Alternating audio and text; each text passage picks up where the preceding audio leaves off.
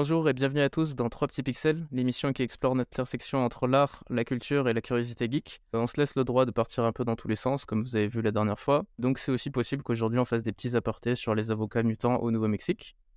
Euh, L'idée aujourd'hui, c'est euh, de vous parler des actualités qui nous ont marqué récemment en mode canapé. Et ensuite, on passe en mode un peu plus préparé sur des chroniques qu'on a fait euh, pour l'occasion. Et on finira sur des recommandations personnelles. On est de retour pour jouer des bons jeux. Ah.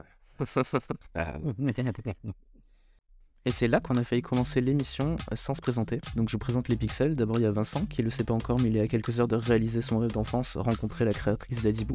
Ensuite il y a Richard qui me rappelle souvent que ça fait longtemps que j'ai pas joué à un jeu de voiture puisque c'est lui qui a designé la pochette du dernier Need for Speed.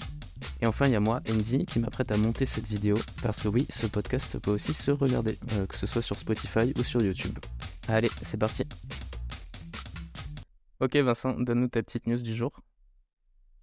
Alors ça va parler de musique, ça va parler d'IA, ça va parler de Drake, The Weeknd, qui ont fait un super feat. Vous avez sûrement dû voir passer Out of My Sleeve. C'est un morceau qui a été produit par un mec qui a un drap en fait euh, sur la tête. Il garde son identité un peu secrète parce qu'il se fait têche de tous les réseaux. Et euh, ce qui est cool avec ce son-là, c'est que pour la première fois, j'ai un pote qui m'a dit qu'il l'a rentré dans sa playlist. Il l'écoute pas comme juste un truc qui se fait se dire euh, wow, techniquement c'est fou ce qu'on peut faire. Là, il écoute vraiment, il kiffe le son.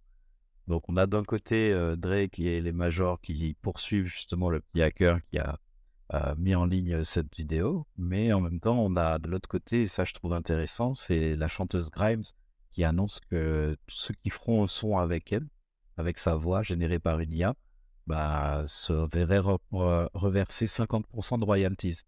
Donc euh, c'est vraiment deux approches super différentes les labels, du coup, ils ont fait d'un côté euh, peur et en tout cas, ils lèvent les boucliers dès que ça se passe, mais on est à peu près sûr que dès qu'ils auront maîtrisé la technique, il y a des morts qui vont revenir et sortir des albums.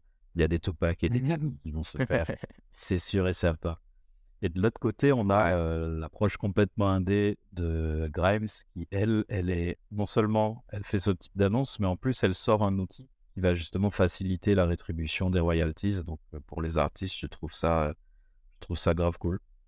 Tu as toujours les, majors qui, qui, vont se heurter aux nouvelles technologies et euh, du coup on verra dans quelle voie ça, dans quelle voie ça va aller. Mais euh, en tout cas, Grimes est en train de poursuivre une quête qui me plaît. Ok, stylé. franchement, c'est bien. Mais du coup, le gars qui a fait le son avec l'IA, il l'a mis sur Spotify, etc. pour se faire rémunérer. Ou même pas. il l'a tenté. C'est le problème. On l'a jeté de partout en fait. Euh, et même, je sais même pas s'il visait de la rémunération. Hein, c'était juste pour le fun. Mais en tout cas, les... ça n'a pas trop plu au, au label.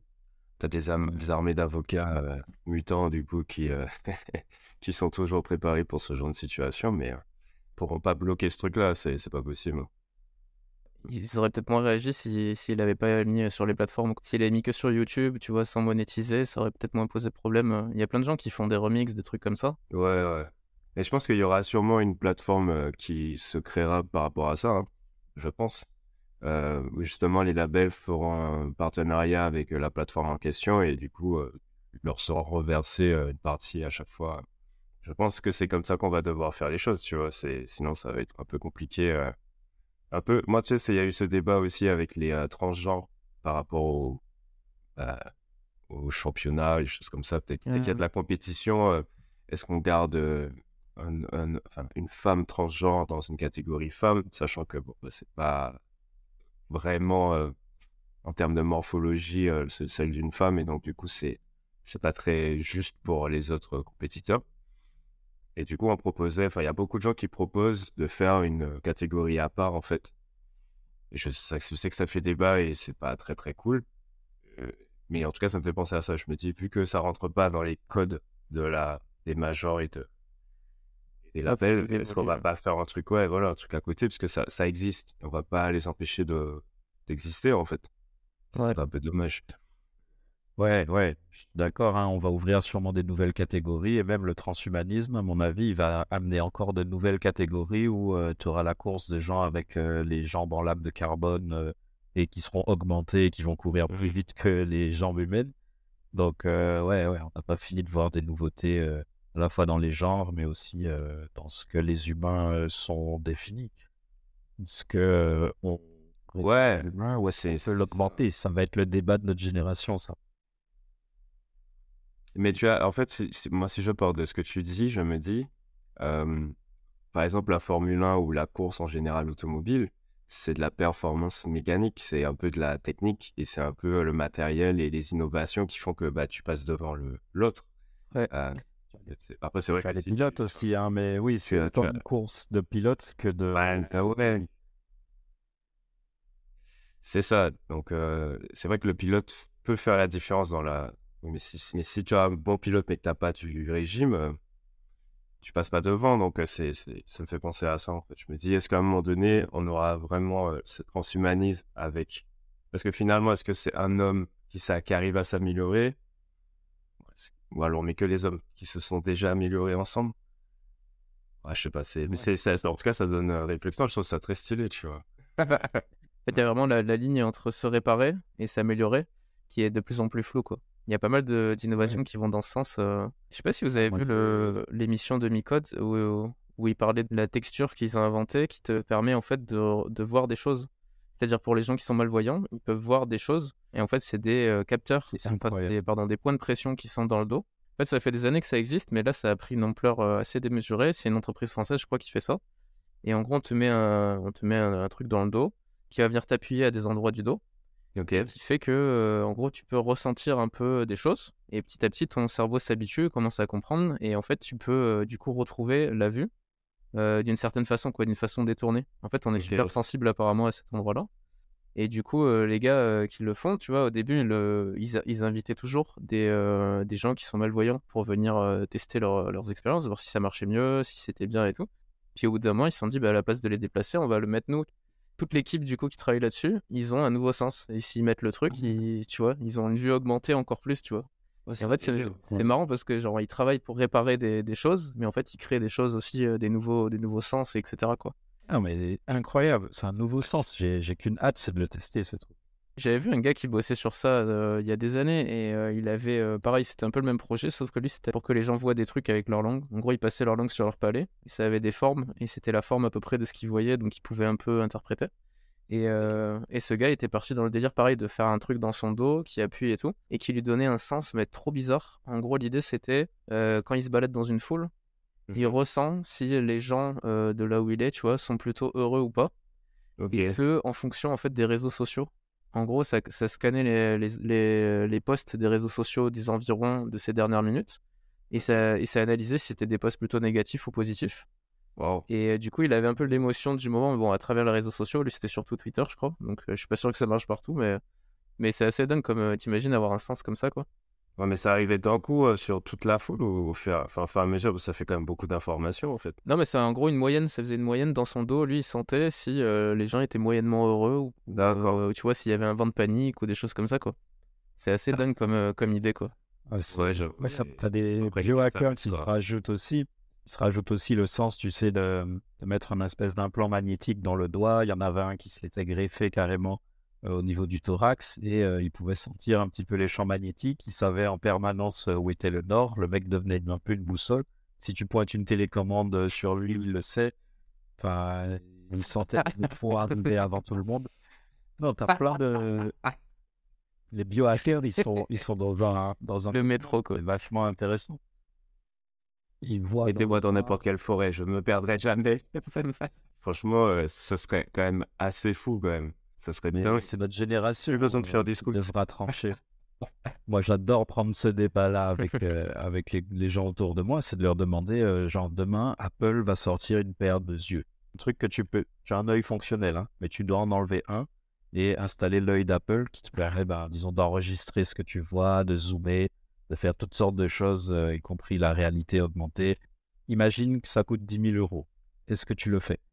Et j'aime bien recueillir euh, les avis des gens. Franchement, 10 000 euros, si. Je fais déjà tellement. En fait, les yeux, c'est mon, mon travail principal parce que c'est quand même une illustration que je fais et tout. Et c'est vraiment sens. Je sais que. Enfin, ça me fait flipper de toucher à, mes yeux. Déjà, je porte des lunettes, c'est chaud. Euh, et en fait, tu vois, l'opération pour retirer, euh, pour améliorer la, vie, la vue, tout ça, c'est déjà quelque chose qui me fait peur. Je pense que je laisserai d'abord les gens tester, voir comment ça fonctionne euh, et s'il n'y a On pas de problème. que Si c'est totalement safe, ouais, il y a moyen. hein. Franchement, c'est parce qu'en fait, le système de réalité augmentée, ça peut créer un délire. En fait, moi, je suis curieux, donc euh, je serais frustré de ne pas avoir accès à un nouveau monde. Enfin, t'imagines, tu te balades et t'as des trucs qui volent et tout. Il y avait ça dans Alter Carbone où tu, tu, tu peux voir justement des publicités, etc. Moi, c'est l'enregistrement perso qui me, qui me donne envie. Puis comme ça, tu sais que quoi qu'il arrive, quand t'as un moment qui te plaît, t'as pas à aller chercher un. Tu sais, parce que des fois, tu peux rater le moment. Là, tu sais que c'est record. Bon, après, les datas, je suppose qu'ils vont les utiliser, mais euh, moi, ce que je trouve très, très intéressant, finalement, c'est vraiment cette immersion dans un monde avec d'autres personnes. Et ce qui va se passer, je trouve dommage, par contre, c'est que tu auras d'un côté des personnes qui verront pas du tout, du tout le même monde, en fait. Il y a des personnes qui verront juste la base. Et je pense que petit à petit, on va retirer, en fait, de l'espace public des choses pour justement les mettre dans le virtuel. Et en fait, ce sera très neutre, au final, dans, sans, sans cet appareil-là. Ouais. Euh, je sais pas. Je pense que tu as le risque aussi que chacun ait son monde. Tu vois Moi, je sais pas si c'est un risque ou pas, mais en gros, que chacun euh, voit ses trucs dans son monde et euh, il faut qu'il y ait une interconnexion, sinon c'est. Ah, Non, ça nous, ça nous isole encore plus, tu vois. c'est mais, Bien euh, sûr, tu auras différents channels. Moi, que- quand je vais sur le channel Pokémon et euh, je verrai des Pokémon. Toi, tu vas te sur le channel Cyberpunk, tu seras dans le monde, dans le monde de Cyberpunk. Ça va fonctionner en channel comme ça. Mais si tu veux, ça, c'était la première partie de la question. Et parce que pour moi, c'est un petit peu comme ça que ça va arriver. Donc là, je disais, euh, disons 10 000 euros l'œil Apple. Demain, tu auras, à mon avis, l'œil gratuit de Apple. Parce que ton assurance va te dire, euh, il est pris en charge. Sauf qu'il faudra que tu nous donnes accès Ouais, monde, euh, une minute avant un accident. Et là, ça va changer tout le débat parce que quand il devient gratuit et que, bon, on a dit, on part du principe que le truc est safe, ça a été éprouvé et tout, il y aura même un mouvement qui va se faire de se dire, putain, mais tout le monde voit des trucs supplémentaires par rapport à moi. Tout le monde là, l'œil, euh, il me le faut aussi. En plus, il est gratuit. Et je pense que l'adoption, elle peut être très violente et passer du coup par ce genre de système-là. Mais du coup, ça pose et ça ouvre toutes les questions sur bah, la vie privée, le transhumanisme, euh, enlever un œil fonctionnel pour le remplacer par un œil bionique. Franchement, je pense que c'est notre génération qui devra trancher ça. Ça va être, euh, ça va être sport. Ouais, ça paye. Et puis, t'as aussi le fait qu'il y a des gens qui seront forcément contre, aussi, comme pour les vaccins, les choses comme ça. Et tu auras des communautés qui seront euh, véhémentes. Tu auras à l'école, comment tu fais du coup? Parce que s'il y en a, il y a le petit fond de la classe qui a pas de moyens, lui, il n'a pas d'œil. Il fait comment pour voir le tableau, frère? Donc, euh, je sais pas, il y a des, non, il y a des vraies questions. En fait, ce qui, ce qui va être compliqué, c'est quand ça devient obligatoire pour évoluer dans le- la société. Tant que tu as le choix, au final, c'est pas, c'est comme maintenant. Tu as, le choix entre Samsung, Huawei ou le portable à clapet. euh, Ouais, mais tu bon, vois rien, tu vois. tu te sens obligé le choix, hein. Ouais, même le choix, il est, il fait naître quand même des inégalités. Oui, mais ça tout dépend de ce que tu recherches. Tu vois, il y a des gens, par exemple, les réseaux sociaux, ça les intéresse pas. Tu as beaucoup de gens comme ça qui, les réseaux sociaux, ça les intéresse pas. Et pour le coup, ils, ils ont juste besoin de l'appareil photo et de téléphonie et d'envoyer des SMS. Ça, tu l'as dans tous les portables maintenant. Et du coup, ils te disent, bah, en fait, je vais pas m'embêter à prendre un iPhone parce que déjà, j'en ai pas l'utilité. Et, euh, et puis, tu as d'autres qui, au contraire, sont très friands de nouvelles technologies et de- d'applications et qui, effectivement, cherchent le, le net plus ultra. Donc, tu as déjà ce segment, mais les deux, en tout cas, peuvent évoluer dans la société. Monsieur tout le monde, euh, tu, tu ne sauras jamais, en fait, qui a un Apple, qui a, un- qui a un portable à clapet, alors que la personne, à partir du moment où tu mets la vue et que tu rends cette vue collective dans une société, waouh, là, c'est, là, ça va, comme dit Andy, s'il n'y a pas ce sentiment, tu as des choses communes, bah, les gens vont se séparer. T'imagines, t'es là dans la rue, t'as un gars qui est en train de rigoler, il est mort de rire, frère, tu, enfin, ça, ça- je pense que ça doit être quand même assez ahurissant de voir des gens comme ça qui évoluent euh, fixés dans les airs et alors qu'il n'y a rien. Bah, on a un peu ça hein, avec les téléphones. Si tu regardes bien, euh, des fois c'est un peu déprimant. Moi, je m'amuse à regarder euh, souvent euh, dans la rue quand je marche. Les, les gens sont tous euh, sur leur téléphone, bah, comme ça, comme ça. ou- Ouais. en train de- Des fois, il y en a qui font des photos, qui parlent et tout, mais il y a, il y a déjà plus, euh, il y a déjà plus beaucoup de, de sens de connexion, quoi, tu vois. Juste posé à la plage, tu as un magnifique, tu as une magnifique vue et tout, il fait beau, machin, et tu vois une rangée de personnes sur toutes les serviettes où il y a des gens, bah, les gens sont là sur leur téléphone. C'est une vision spéciale. Quel enfer. ah ouais, non, c'est comme, chaud. C'est comme les concerts, hein. Les concerts ou les, ou les spectacles. Ouais. Tout le monde avec son téléphone en train de filmer. Mm. c'est c'est angoissant. Ben ouais, et en plus, je pense que souvent, quand je dis, moi, je prends pas mon portable parce que je veux vivre dans l'instant, on traite de boomer et tout, tu vois. Et en vrai, je dis, ouais, non, mais en fait, c'est pas une question de boomer. Enfin, c'est, c'est juste qu'il y a des moments, il y a des instants, et c'est, il faut pouvoir les vivre. Et tu peux pas le vivre de la même manière à travers un portable, c'est pas vrai. Enfin, pour moi, après, peut-être qu'il y a des gens qui, ça rend plus surréaliste. Bon, je sais pas, peut-être qu'ils sont plus sensibles, tu vois. Mais non, mais non, on parlait de ça l'autre fois. Personne ne regarde euh, les, les- les feux d'artifice qu'ils ont pris. Ils profitent sur le moment. La vidéo, elle sera dégueulasse. Tu vas jamais la revoir. Arrêtez de prendre euh, des vidéos de feux d'artifice. C'est. Eh ben, tu sais quoi? J'étais dans l'avion, euh, je de rentrer de Séville, et euh, il y a, j'ai regardé une jeune fille en face de moi qui repassait ses photos et ses vidéos. Et je me suis dit, donc en fait, ça existe. Il y a vraiment des gens qui retournent dans leur galerie et qui passent au peigne fin, en fait, des moments. et j'ai trouvé ça hallucinant parce que moi, pour le coup, à part, à part si on parle de quelque chose et ça me fait penser à une photo, je dis, ah ouais, tiens, ça me fait penser à ça, regarde, ça ressemble. Par exemple, je sais pas, tu me dis, j'ai bien envie de partir à Séville, je vais te dire, ah bah, regarde, j'ai pris une photo là-bas, euh, ça ressemble à ça. Et de moi-même me replonger avec une espèce de nostalgie, bah, il y a des gens, et pour le coup, elle a regardé des vidéos d'elle avec des copains euh, au barbecue, parce que, bon, elle était vraiment en face de moi. Et juste après que. les petits cris.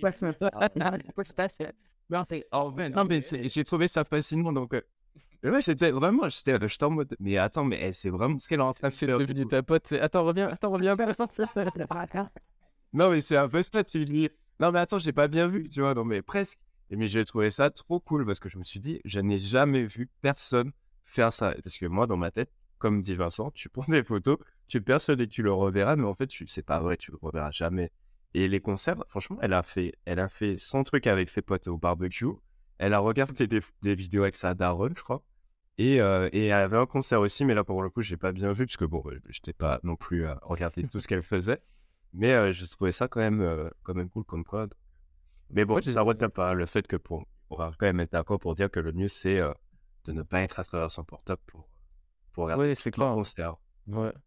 Moi, je pense que le, le truc qui marche bien, c'est de, tu vois, euh, enfin, moi, je, je pense à ce que fait mon frère. Mon frère, il arrive au début du concert, il prend une photo de la scène euh, avec rien, tu vois. Mmh. Il y, a, il y a un peu de monde qui commence à arriver, mais il n'y a rien. Et puis pendant le concert, à un moment vraiment de kiff, il fait une petite vidéo, mais très courte, tu vois, genre quelques secondes, où c'est la folie, tu vois. Où là, d'un coup, Ouais. elle, euh, il se fait son petit montage de avant-après, tu vois. Et ça suffit à lui rappeler, tu vois, la soirée. Et puis c'est joli, et, euh, ça, ça rend bien, tu vois. Et puis voilà, il est pas tout le concert avec son truc, tu vois. Ouais, C'est vraiment juste euh, bah, comme on fait des photos, quoi. Tu prends une photo et puis c'est fini. Exactement. Ouais. Il immortalise. C'est ça, oui. L'idée, c'est pas de sortir le portable qui est problématique, c'est vraiment ces gens qui ont le portable, frère, tout le concert. J'ai vu des gens, ils ont, peut-être qu'ils s'entraînent au niveau des bras, le, le- le bras tout le long, et en fait, ils font des petites pauses de temps en temps. Mais tu vois, le portable, il est allumé tout du long, et je suis un peu en mode, mais tu fais quoi en fait? Ça sert à quoi ouais. C'est un délire. Mais pour euh, revenir à ce que tu disais sur les, sur les photos, moi j'ai toujours été un peu à, à imprimer les photos à l'époque. euh, quand on avait, il y avait des machines pour imprimer des photos, là. J'en prenais pas mal pendant mon adolescence. Et du coup, je, je les imprimais pour les garder. Donc j'ai encore les albums quelque part. Euh, je le fais plus du tout, ça. Par contre, euh, depuis un moment, j'ai Google Photos. Et euh, du coup, Mhm. Google Photos, en fait, il est devenu de plus en plus fort à te faire euh, justement passer du temps sur l'appli. C'est-à-dire, toi, tu es là, tu vas juste voir une photo que tu as prise hier euh, parce que tu as besoin de revoir un truc, ou tu vois, tu es un peu par hasard dessus. Et en fait, tu vois que tu as, tu sais, les souvenirs un peu comme les souvenirs Facebook. Et tu cliques dessus et ça te fait comme une story et ça te repasse plein de moments, mais un, un peu, en plus, c'est des moments au hasard. Donc, des fois, tu retombes sur un truc d'il y a 6 ans que tu n'avais pas prévu de voir aujourd'hui, tu vois. Et, euh, et je passe beaucoup de temps en fait dessus, tous les jours. euh, en fait, c'est le petit rendez-vous quotidien de, de checker euh, le, ce qu'il me propose comme souvenir. Ouais. Et des fois, il te fait des trucs à thème, tu vois. Il, il part dans un délire, vas-y, on te fait une, une série de souvenirs sur le thème du coucher de soleil. Ouais. Où il te dit, on se fait une, une série de souvenirs sur le ski, tu vois. Et au final, tu regardes, tu dis, ah oui, c'est vrai, je suis allé au ski à ce, ce moment-là, ce moment-là, ce moment-là. En plus, il mélange, tu vois, les photos. Parce que moi, il a tout depuis des cool, années, en fait. Ça elle- Là, c'est sympa, ça. Et franchement, c'est la folie. En plus, après, tu peux le transformer si tu veux en livre. Tu peux Ouais. dire, bah ça, je veux le, le faire en livre et l'imprimer et l'avoir chez moi. Moi, je l'ai fait qu'une fois pour l'instant pour, euh, pour un cadeau. Mais euh, c'est vraiment cool. Et puis, tu vois, avec ma copine, on, a, on partage le compte. En gros, on a chacun notre compte photo. Et euh, par contre, y a, on peut avoir un truc où, en gros, tu mets les photos ensemble. Donc, je peux aussi aller voir les photos qu'elle a prises, qu'elle peut voir les photos que j'ai prises, etc. Et du coup, c'est vrai que c'est cool. Et euh, depuis qu'on a un petit, on regarde beaucoup plus les photos. Ça, c'est un truc que je me rends compte. Euh, avant, c'est vrai qu'on regardait pas tellement les photos en arrière, mais depuis que, enfin, depuis qu'on est un petit, on regarde euh, souvent ce qu'il Ah, c'est trop marrant. qu'il a fait dernièrement ou la tête qu'il avait il y a trois ans. Ou tu vois. Bah, là, tu vois là comment il grandit, ouais, c'est un délire. L'évolution, euh, c'est trop bien. Pour le coup, j'ai, euh, prends- je prends l'habitude de prendre des Kodak maintenant quand je vais dans des moments un peu particuliers, donc euh, maison de vacances avec des potes, ou euh, vraiment quand il y a un truc de rassemblement, on est plusieurs. Je prends toujours le petit Kodak pour faire des photos euh, à l'ancienne. Et ça, je- après, je les fais imprimer. euh, et ça, je... C'est cool ça. Kodak est plein de mais, euh, C'est sur- c'est sur ça qu'il devrait miser. Désolé, les gars. Ah, mais c'est drôle. Bah, justement, euh, en parlant de, des petites nouveautés comme ça de Google, moi, ma news aujourd'hui, c'était sur Google, euh, puisqu'ils viennent de sortir, bah, je crois que c'était hier, leur conférence annuelle, la IO, qu'ils font euh, chaque année, où ils, ils annoncent plein de trucs. Et en fait, ce qui m'a marqué cette année, c'est qu'ils ont, euh, ils ont annoncé euh, bah, déjà un téléphone pliant. Et euh, bon, je me suis dit, bon, c'est classique, tu vois, le téléphone pliant, c'est pas non plus incroyable. Et en fait, ils ont trouvé des usages que, que je trouve vachement sympas, qu'on n'avait pas vu avant, en fait.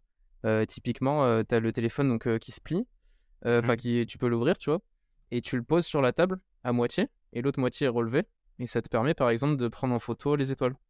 Donc tu as un mode photographie des étoiles. Euh, tu as aussi cette idée où ça te fait un stand du coup. Comme il est, euh, tu le poses comme ça sur, sur la table, euh, ça te fait un stand et tu as en gros la- le clavier et l'écran quoi. En gros, c'est un Ouais. 2D. Et ils ont plein de petites idées comme ça. Donc d'ailleurs, ils ont aussi annoncé une, leur tablette. Ils ont fait une sorte d'iPad qui, quand tu arrives chez toi, tu le fixes en gros sur sa, sa base de chargement. Et ça devient un peu le Google Nest Hub. Je sais pas si vous voyez ce que c'est. C'est un appareil que tu as chez toi normalement euh, avec un gros écran qui t'aide à programmer ta maison, euh, qui te fait euh, faire les éclairages, etc. Ok.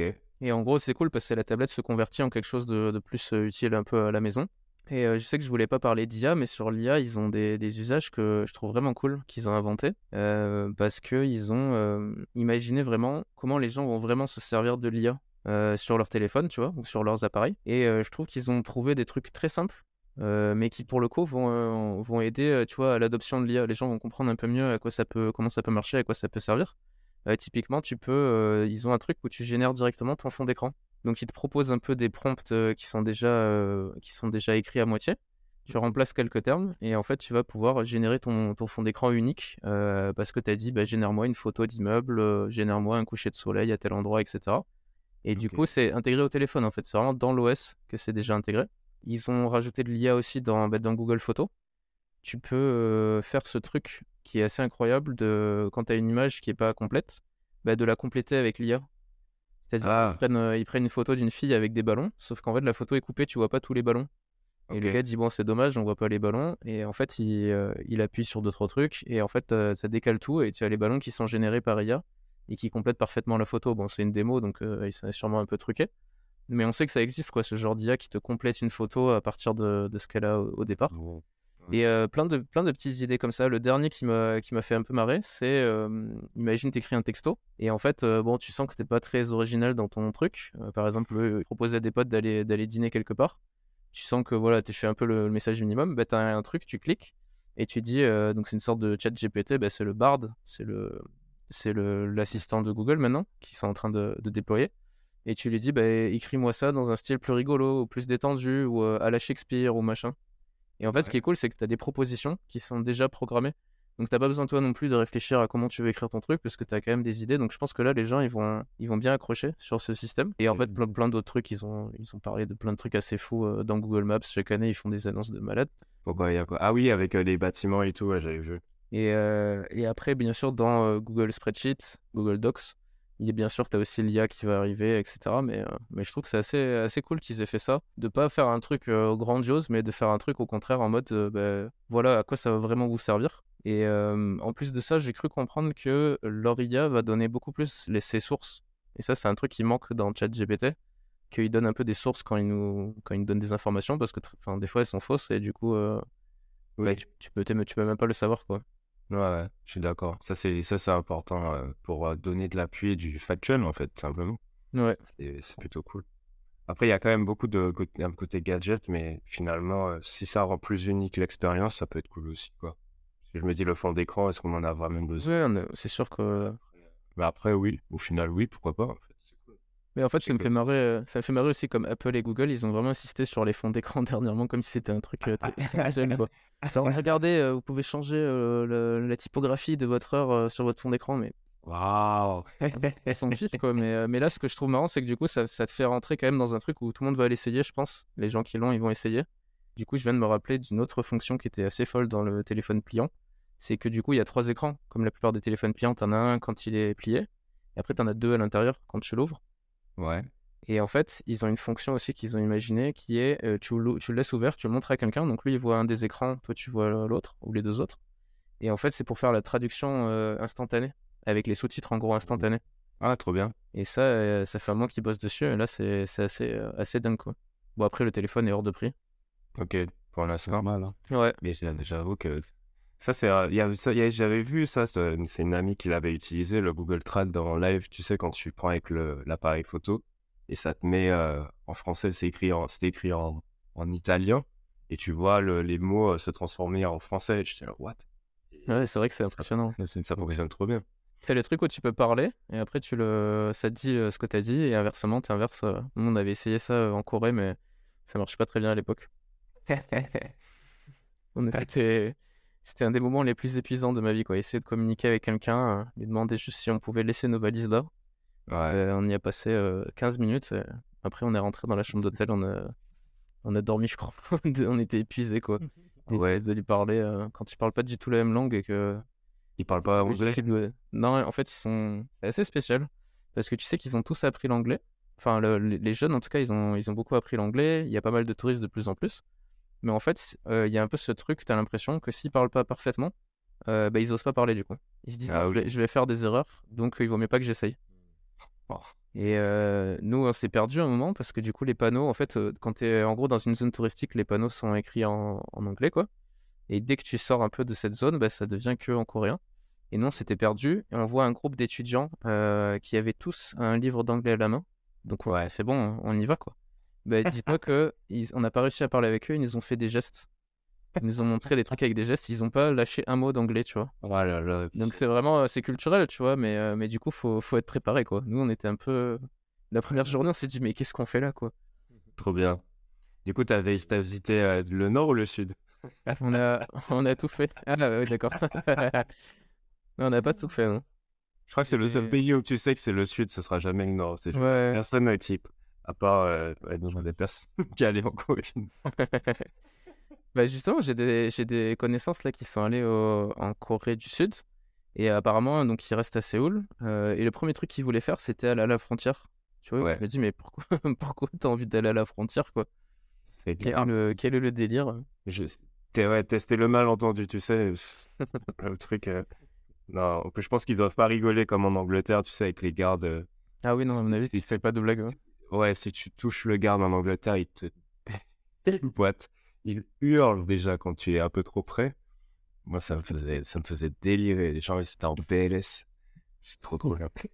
Bon, sinon, j'ai pas de news. euh, J'ai juste eu vent du contrat exceptionnel de Messi en Arabie Saoudite et ça m'a fait halluciner. C'est 400 millions. Et, euh, et en fait, j'en ai parlé avec mon reveur. Et je me suis juste dit, attends, 400 millions, ça veut dire que le gars, il gagne tous les jours pendant un an, parce qu'après, c'est jusqu'en 2025 normalement, mais bon, euh, c'est censé être qu'un an. Et mais il est censé toucher un million par jour, en fait. Et je trouve ça juste faut plus d'un million au final, parce que c'est 400 millions. Mais quand il pense, le gars, il va toucher tous les jours plus qu'un million. Je trouve ça, je trouve ça dingue. Imagine ce qu'il rapporte. C'est ça qui est, Oui, c'est spectaculaire comme Mais c'est hallucinant. Tu regardes les et je, et je disais ça au Weber. Ouais, j'ai dit où ça au Weber, j'ai dit 400 de quelque chose, c'est beaucoup. Donc, peu importe ce que tu prends, c'est énorme en fait. 400 raisins, c'est énorme. 400 vêtements, c'est énorme. 400 euros, c'est déjà de l'argent. 400 millions, frère. J'ai halluciné. J'ai fait non, mais c'est pas possible. Voilà, donc euh, j'ai un peu bugué sur cette info. Bah, c'est ça en fait, tu fais. Enfin, ouais, c'est. Enfin, c'est rien. C'est pas comme si en plus il avait besoin d'argent, tu vois, c'est délire. Je, pense que c'est juste pour le braquage que ça représente, tu vois. Tu dis, ok, il est déjà ballon d'or, tu vois, il a déjà tout fait en Europe finalement. Puis même, euh, Il a, il a déjà gagné pas mal de compétitions, donc il a plus rien à prouver. Il est en fin de carrière. Un an, 400 millions. franchement, oui, tu vois. c'est difficile de pas de pas accepter finalement. C'est pas comme si on lui disait tu restes là jusqu'à la fin de ta carrière.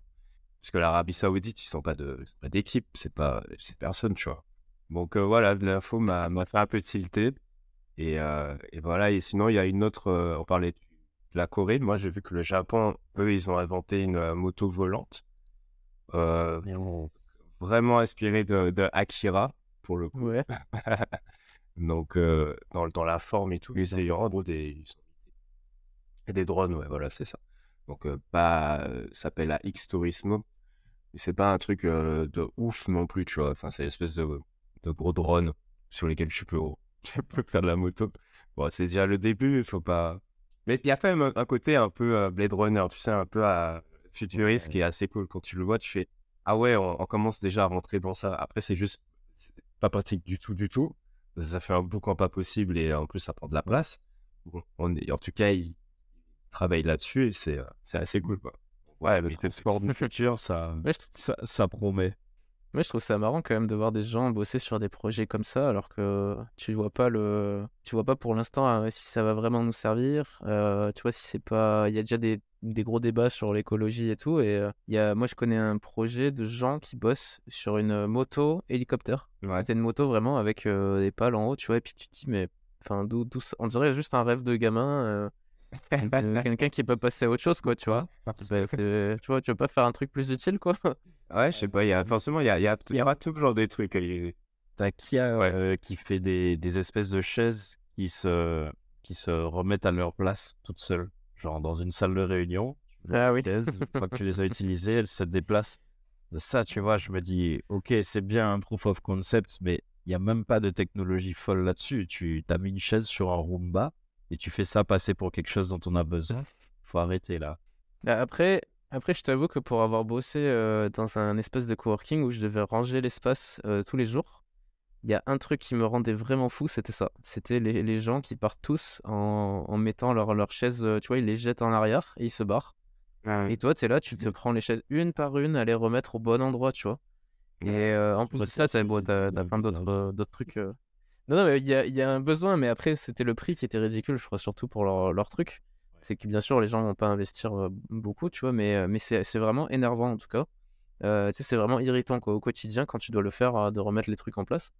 Et moi j'avais des trucs vraiment, je comprenais pas non plus. C'est des gens, tu retrouvais des tables de jardin dans la salle de réunion en haut. Tu, fin, les gens ils déplacent les chaises, mais ils font un étage ou deux. Mais tu dis à quel moment de la journée, tu tu, tu vois jamais quelqu'un descendre une chaise de l'étage ou en monter une, et pourtant ça arrive tout le temps quoi.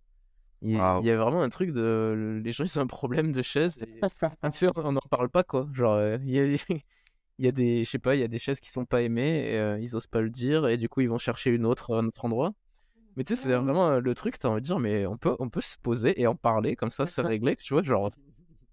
C'est. mais t'as. C'est clair. Ce qui, est, ce qui, est, marrant, en fait, c'est que donc c'est un espace de coworking qui est, qui est super cool. C'est un des, bah, c'est le premier de Aix-en-Provence. Et tu vois, c'est que des gens qui sont bien, qui, viennent là, c'est des gens qui sont assez éduqués et tout, c'est vraiment bonne ambiance. Mais t'as quand même des incivilités discrètes qui se font partout, tu vois. Mmh. T'as quand même des gens qui vont, à la place d'utiliser les cendriers, mettre leur, leur, leur clope dans les plantes, tu vois. Ah ouais, c'est ça. T'as des gens qui, ils ont bien compris qu'il y avait une machine à laver, tout le monde met ses trucs, mais eux, eux, ils ont pas envie, donc ils vont le mettre dans l'évier, à la place de mettre à la machine à laver, tu vois. Ouais, ouais. Et du coup, toi, à la fin de la journée, tu remets tout Enfin, il y a un peu ce truc de, tu sais, un peu à la française de petite incivilité euh, discretos, tant qu'on me voit pas, euh, ouais, pas pris, tu vois. Le reste du temps, je souris et tout, mais dès qu'on me regarde pas, euh, je pisse sur le mur plutôt que dans la cuvette, quoi, tu vois. Ouais, ouais. Il y a un peu ce délire-là, quoi. Donc de respect. C'est chaud, hein. mais ça, c'est l'éducation, en façon. Ouais. ouais. mais en tout cas, il y a un vrai besoin pour les chaises. ça, c'est cool, ça. Je ne sais pas du tout le monde secret des chaises de, de l'open space. Et en fait, quand tu le dis, effectivement, je pense que ça doit être un peu, ouais, ça doit être éreintant, en fait, au bout d'un moment. Ouais. Là, t'appuies juste sur un bouton, il y a tout qui se remet bien et t'es tranquille. Après, la chaise qui, qui en emmène là-haut, bah, du coup, il y a même plus, ils peuvent plus rien prendre. Mais je pense qu'en plus, les gens volent tout. Et ça, c'est un truc qui, qu'on oublie parce que nous, on vole pas, on n'est pas klepto. Mais il y a, par exemple, tu sais, je m'étais fait la réflexion, pourquoi les bancs de McDo sont fixés? Maintenant, parce qu'il y a des gens qui, qui les embarquaient, hein, en fait. Ils partaient avec. Là, t'as des gens qui les déplacent, je pense. C'est pour pas qu'on les déplace. euh. Non, mais il y a des gens qui partaient avec. Ah ouais, des gens, ouais, ils partaient avec. Moment nostalgie. Ouais, le il- Vous vous souvenez des, des, des, des souris avec euh, les boules à l'intérieur? Les boules? Ah ouais. Il y a un enfer. Ah ben, Les boules les disparaissaient. Direct, direct, la boule restait pas un jour. Pourquoi? Qu'est-ce que le gars allait faire avec boule Ah, c'était grave. Et les commandes de la clim, bien sûr que ça disparaît. Non, mais c'est c'est faux, le petit souvenir comme ça. euh, Non, c'est les verres, il y a pareil, c'est il y a des consignes maintenant avec les verres parce que les gens euh, partent avec. C'est comme à McDo, tu sais, t'as les- maintenant la vaisselle euh, qui se remplace. Et en fait, ils ont quand même mis en, en dessous des, des antivols. Je sais pas si, tu- si, si t'as déjà vu. En fait, t'as de la vaisselle vraiment, euh, bah, t'as un verre quoi. Ouais. Euh, bon, il est en plastique, mais voilà, c'est censé être réutilisé parce qu'ils vont le laver et tout dans une démarche euh, écolo. Et en fait, en dessous, t'as quand même un antivol qui, enfin, qui doit aussi servir à autre chose. Je pense, on dirait plus une puce RFID, mais, mais je pense qu'il y a des gens qui ont dû les embarquer direct, quoi, tu vois. Bah oui, les gens ils prennent tout. Mais même euh, quand il y avait le Covid, il y a une pharmacie, ils sont, ils avaient une bâche pour euh, recevoir le, le public à l'extérieur. Et à un moment donné, je retourne, il n'y a plus de bâche. Et je lui pose la question, je dis ouais, vous aviez une bâche avant, c'est dommage et tout. Tu vois, moi, elle en a eu marre, on l'a volée trois fois. Ouais. Donc euh, au bout d'un moment, elle s'est dit bah il n'y a plus de bâche. Tant pis pour vous, vous allez rester dans le froid. Ah ouais, Quel c'est- enfer. Les gens volent des bâches, frère. En plein Paris. What the fuck, quoi. C'est chaud. C'est vraiment chaud. Jingle chronique commence avec Richard. Yay! First discussion dissection of an animation production. That's cool. It's presented by Richard. Alors, moi, je, vais vous faire. Aujourd'hui, dans ma chronique, je vais vous parler d'animation. Euh, c'est, je bosse dans le domaine du dessin animé depuis plus de 12 ans maintenant. Euh, j'ai commencé en tant que storyboarder et c'est vrai que je me suis toujours rendu compte quand euh, je parlais aux gens euh, de dessin animé, euh, voir qu'en fait, ils savaient pas du tout comment c'était fait et comment euh, ça fonctionnait, quel était le process. Et je me suis dit, bon, ben, tant qu'à faire, euh, autant faire une chronique pour euh, en parler à tout le monde et un peu euh, partir de l'idée euh, originale à la production d'un dessin animé. Dans la chronique, nous allons explorer en détail les différentes étapes de fabrication. Comment, bah, du coup, l'idée originale peut être transformée en une production animée de qualité pour tout spectateur et de tout âge. Donc, est-ce que vous êtes prêts, les gars? C'est bon? Ouais. Yes. Let's go. Donc, on part de l'idée originale. Se présente dans un studio d'animation avec euh, bah, un pitch, comme ça que ça s'appelle. Donc, euh, euh, Brick et Morty, c'est euh, un professeur euh, avec son petit-fils qui part dans des aventures euh, de science-fiction, inspirées de Retour vers le futur et tout ce qui euh, toutes les thématiques de science-fiction. C'est à peu près ça le un pitch. Et ensuite, on rentre dans le détail. En général, on pose aussi euh, la durée de la série, donc euh, de l'épisode. Ça passe du 1 minute à 3 minutes 30, 7 minutes 30, 10 minutes 10, 25 minutes. Plus souvent encore un an, c'est ça à peu près les, Les formats. les formats, voilà. Donc à partir de là, bon, tout ça c'est vu avec euh, le patron. On passe ensuite à l'écriture du scénario. Donc euh, on fait appel à différents scénarios qui sont entourés d'un chef d'écriture. Et avec le réalisateur, on crée les six premiers euh, scénarios. À partir de là, une fois que c'est validé, on passe à la pré-production. Sachant qu'il y a des séries, en général, je reviens sur le scénario, qui ont 78 épisodes. Donc ça fait 78 scénarios à créer. Donc en, ces séries-là, souvent c'est un scénario pour un épisode et encadré avec le réalisateur et euh, le chef d'écriture. Ensuite, on a la pré-production. Donc euh, là, ça comprend la création de storyboard. Donc c'est ce que j'ai fait moi en commençant. Donc j'ai bossé euh, Chouette et compagnie, Studio Harry, en passant par Axilam. Je suis, c'est quoi déjà? Je suis bien content. Euh, donc tous ces studios-là, j'ai fait bosser pour Netflix. C'est le nom de, Mais c'est le nom de, de studio, ça? Ouais, je suis bien content. C'est eux qui ont fait euh, les Avez-vous déjà vu Ah, d'accord. Alain Chabat, ils ont, ils ont, il y en a, il y en a pas mal qui, qui, ont, qui ont fait, euh, qui ont été faits par eux. Donc ouais, la pré-production, donc on sait le storyboard. Le storyboard, en fait, c'est je récupère le scénario. À partir de là, en fait, je crée visuellement l'histoire. Donc je fais plusieurs scènes avec plusieurs dessins. Je mets les personnages qui interviennent dans, l'histoire. il y a le cara design aussi qui est très important. Mais ça, ça vient dans la pré-production. Je vais reprendre la partie de la pré-production. Donc, après l'écriture du scénario, on passe à la pré-production. En général, la pré-production, il y a la création des personnages. Donc, ça s'appelle le cara design pour voir à, quoi ils ressemblent. On a aussi le style graphique qui est exploré par un directeur artistique.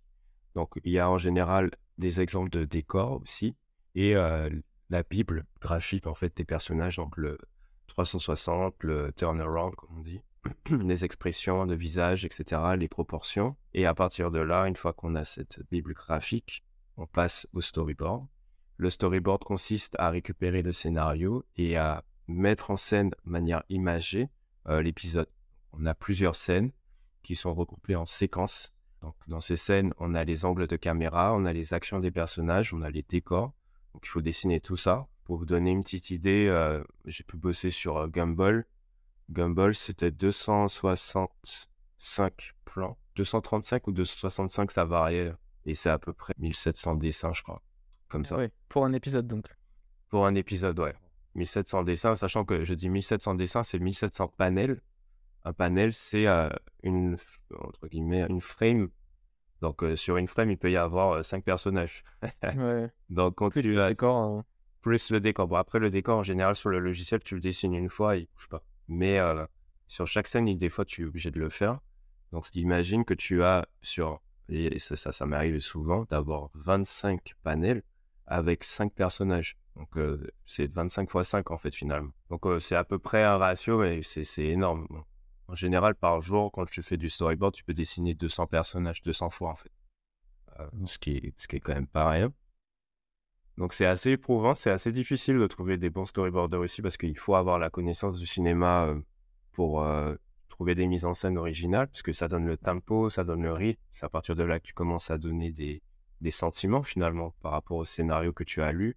Bah, visuellement retranscrire en fait du suspense, la tension, l'amour, de la tendresse. Moi, c'est ce que j'aime dans, ça. C'est vraiment de la mise en scène. Que le jeu d'acteur, finalement, c'est toi qui le fais avec les personnages. Il y a un peu ce truc d'imaginer, en fait, euh, les scènes, les situations. C'est pour ça que quand on me parle, souvent, j'ai tendance à imaginer, en fait, euh, ce qu'on me dit euh, dans ma tête directe. Et je demande toujours plein de détails pour vraiment avoir un truc un peu précis dans la tête. Petite déformation professionnelle comme ça. qui rend ma compagne fou parce que je lui donne toujours plein de détails. Elle me dit Mais pourquoi tu me demandes ça Je sais Elle est de quelle couleur? Mais c'est ça que je me dis Elle était, elle était. Oui, souvent c'est ça. Je dis Mais du coup, euh, c'est une... elle est de. Elle ressemble à quoi? Il ressemble à quoi? Pour euh, vraiment me faire une idée. Euh, ah, ok, non, je pensais pas. Je pensais qu'il était grand, petit, tu vois. Une fois qu'on a fini le storyboard, et quoi, on a fait le design des personnages, les décors de la série, les effets spéciaux. Ça peut être les explosions, les, les flactos, l'électricité, les choses comme ça. On passe à l'animation. L'animation, en général, elle est faite à l'extérieur du studio. Donc, un studio comme Exilam, eux, ils ont tendance à faire appel à des Vietnamiens, donc des studios au Vietnam. Et c'est là qu'ils font euh, l'animation. Euh, donc, ils se basent sur le storyboard. Le storyboard sert de, squelette, en fait. Et en fait, chaque scène est déployée dans le studio au Vietnam. Et à partir de là, ils recréent, en fait, en animation vraiment fluide. Donc, le dessin par dessin. Donc, 24 images par seconde. Donc à partir de là, ils refont tout l'épisode là-bas sur à peu près 200 personnes. Donc là, on a déjà une partie de notre épisode qui est fait, sachant qu'en parallèle, il y a les décors qui sont faits au propre aussi, et les, les posings un peu particuliers des personnages également. Une fois qu'on a tout ça, l'animation, les décors et les effets spéciaux, on récupère tout ça, on passe à la post-production. Donc la post-production, c'est le montage. On monte déjà tout ça ensemble, tout ce beau monde. On rajoute les effets sonores, donc le bruitage, la musique, et en finale, on fait du compositing. Et là, le compositing, en fait, c'est un processus sur lequel tous les éléments d'une animation, tels que les personnages, les décors, les effets spéciaux, les arrière-plans, sont combinés en une seule image finale pour créer l'illusion d'un environnement animé cohérent, en fait. Donc, euh, le compositing est effectué en utilisant des logiciels euh, post-production spécialisés, comme euh, Adobe After Effects. Souvent, c'est ce qu'ils utilisent. Il y a aussi Fusion ou Nuke, ça c'est pas, je connais pas trop. Et ça permet de superposer en fait les différentes couches d'éléments sur une seule image composite ou le compositing. Et du coup, ces couches peuvent être ajustées en termes d'opacité, luminosité, contraste, de saturation pour créer en fait une atmosphère, une ambiance désirée et assez singulière pour chaque série. Une série par exemple comme euh, Gumball, il y a beaucoup de différences de style. Tu as des personnages qui sont en 3D, tu as des personnages qui sont en 2D, tu as des personnages en réel. En fait, des fois, il y a un personnage, c'est une bouche à l'envers, filmé en live. Des fois, du papier mâché, de la stop motion, des choses comme ça. Et c'est vrai que l'étape du compositing, compositing pardon, est très importante pour euh, remettre une cohérence entre tout ce beau monde et ne pas, ne pas que ça, te, ça t'interpelle et que ça tilte. Ça homogénise vraiment l'ensemble en fait. Donc voilà, donc tu as aussi l'étalonnage de couleurs, euh, le flou des mouvements, euh, nettoyage des imperfections pour améliorer la qualité de l'image finale, des choses comme ça. Ça, c'est une étape qui est quand même assez importante. Voilà, et une fois qu'on a finalisé cette partie-là, on passe à la diffusion. Du coup, j'allais dire le, le compositing, c'est c'est pas encore du montage? T'as pas encore le son, etc. Si, si, le compositing, tu récupères une fois que tu as. Enfin, en tout cas, dans les studios dans lesquels j'ai enfin, travaillé, le compositing est fait à la fin, une fois que tu as le montage. euh, Tu peux, tu peux des fois avoir le compositing avant le son, que des fois il peut manquer euh, les bruitages, voilà, mais c'est pas, pas gênant. Ce qui est important d'avoir, c'est euh, tous les décors, l'animation de tous les personnages. C'est ça le plus important. Et les effets spéciaux aussi, pour les intégrer dans, euh, dans l'image. Ah oui, donc le compositing, c'est vraiment le truc final de, de, de Ouais. la fin où il faut que les images soient toutes harmonieuses. et, euh, C'est les finitions, quoi. c'est les finitions. Mais c'est ça qui est bien parce que quand tu es réalisateur, j'ai eu la chance d'être réalisateur euh, chez Axilam, je fais la série euh, Les Aventures de Bernie pour les enfants. Euh, du coup, j'ai pu voir en fait toutes les étapes et c'est vrai que eux, ils arrivent vraiment plus tard. Il y a parce que j'ai commencé du coup dès le début avec les scénaristes, donc on avait des sessions de scénario avec plusieurs scénaristes dans une grande salle et voilà. Après, on avait pour le coup le cara était déjà existant parce que c'est des personnages de Sig et Charcot, donc on n'avait pas besoin de créer, c'était déjà là. On a dû créer quand même de nouveaux personnages, mais ça, ça a été fait en amont.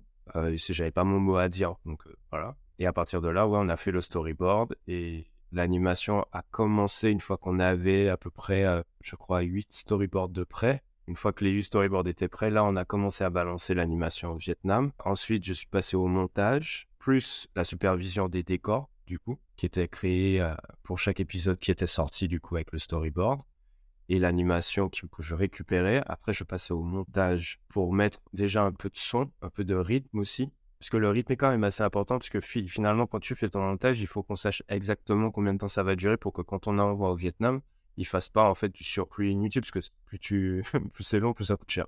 Donc euh, non, le montage est quand même fait en amont. On a comme une maquette de montage. Une fois qu'on a l'animation, là, on finalise le montage. Et de là, tu balances tout au, compositing. Donc eux, ils arrivent vraiment vers la fin de la production ils, sont, ils terminent la production. Donc souvent, tu as des espèces de roulements comme ça d'équipe. L'équipe de décor et l'équipe de storyboard, souvent euh, terminent avant en fait l'équipe de compositing et d'animation. Et tu as la post-production, la production, eux, ils supervisent tout avec le réalisateur, etc. À partir du moment où tu fais la diffusion, c'est que tout est prêt. En tout cas, une bonne partie. Quand tu as 78 épisodes de fait, souvent on prend la moitié et après l'autre moitié continue d'être faite. Mais tu as déjà dans des contrats te demande un minimum de 20 épisodes près. À telle date, il faut les livrer. D'ailleurs, si tu les livres pas à temps, tu as des pénalités. Enfin, ça, c'est chaud. Ça coûte très, très cher. Ouais. Ça arrive, hein, c'est le premier studio pour lequel j'ai travaillé. Ça leur est arrivé parce qu'en fait, ils, avaient, euh, ils ont voulu euh, upgrader leur euh, rendu 3D, parce que c'était de la 3D, c'est la, la chouette et compagnie. Sauf qu'ils n'avaient pas du tout anticipé le, le temps de rendu de chaque frame. Ah. Parce qu'en fait, plus c'est lourd et plus il y a des composants 3D, plus ça prend du temps. Et en fait, les gars, ils ont pété un plomb parce que quand ils ont voulu sortir le premier épisode, enfin les premiers épisodes, ben, ça prenait, je crois, chaque frame prenait 6 heures, tellement elle était lourde. Ouais. donc, euh, donc, du coup, ils ont dû euh, faire appel à quelqu'un qui a fait du code. C'était un problème de, gestion du logiciel, en fait. C'était un jeune studio aussi euh, qui se lançait. Donc, enfin, je, pas si jeune que ça, mais en tout cas, une aussi grosse production, c'était la première pour eux. Et ils ont quand même réussi. mais ils ont quand même, je crois qu'ils ont eu quand même une semaine de pénalité. et ça coûte très, très cher. Je connais pas les bons montants, mais c'est en milliers d'euros. Donc la, la diffusion, en général, elle- quand elle est prête à être euh, lancée, euh, elle peut être diffusée à la télévision, en streaming sur les plateformes comme Netflix, Hulu ou euh, en DVD ou en Blu-ray. Là, ces étapes, cette étape peut varier en fonction du budget et la complexité de la série. Donc il faut savoir qu'un budget moyen pour une série animée chez Disney, c'est environ 1 million de dollars par épisode. Bon, après, ça peut varier. hein. Donc, euh, un épisode comme Star je vais te demander Noir ou DuckTales, Combien coûte Ouais, ça, ça, ça coûte euh, 2 millions par épisode. Bah, c'est ça, tu vois. Cet épisode Disney, bah, on est sur 2 millions l'épisode. C'est énorme. Alors qu'en France, un studio comme euh, Xilam, c'est environ 250 000 euros l'épisode. 300 000 dollars. Ça peut varier en fonction de la série aussi, tu vois, comme les Gaffard, euh, qui a coûté environ 100 000 euros par épisode. Moi, la mienne, la réalisation que j'ai faite, c'était 800, je crois que c'était 800 000 euros en tout, parce que c'était 3 minutes 30 et 30 épisodes. Mais euh, ouais, en fonction de plus c'est complexe, plus c'est difficile, euh, plus ça coûte cher. Bah. Ouais, c'est Gumball, ça a dû être cher avec tous les effets qu'ils ont rajoutés. euh. Gumball, c'est 40 millions par saison.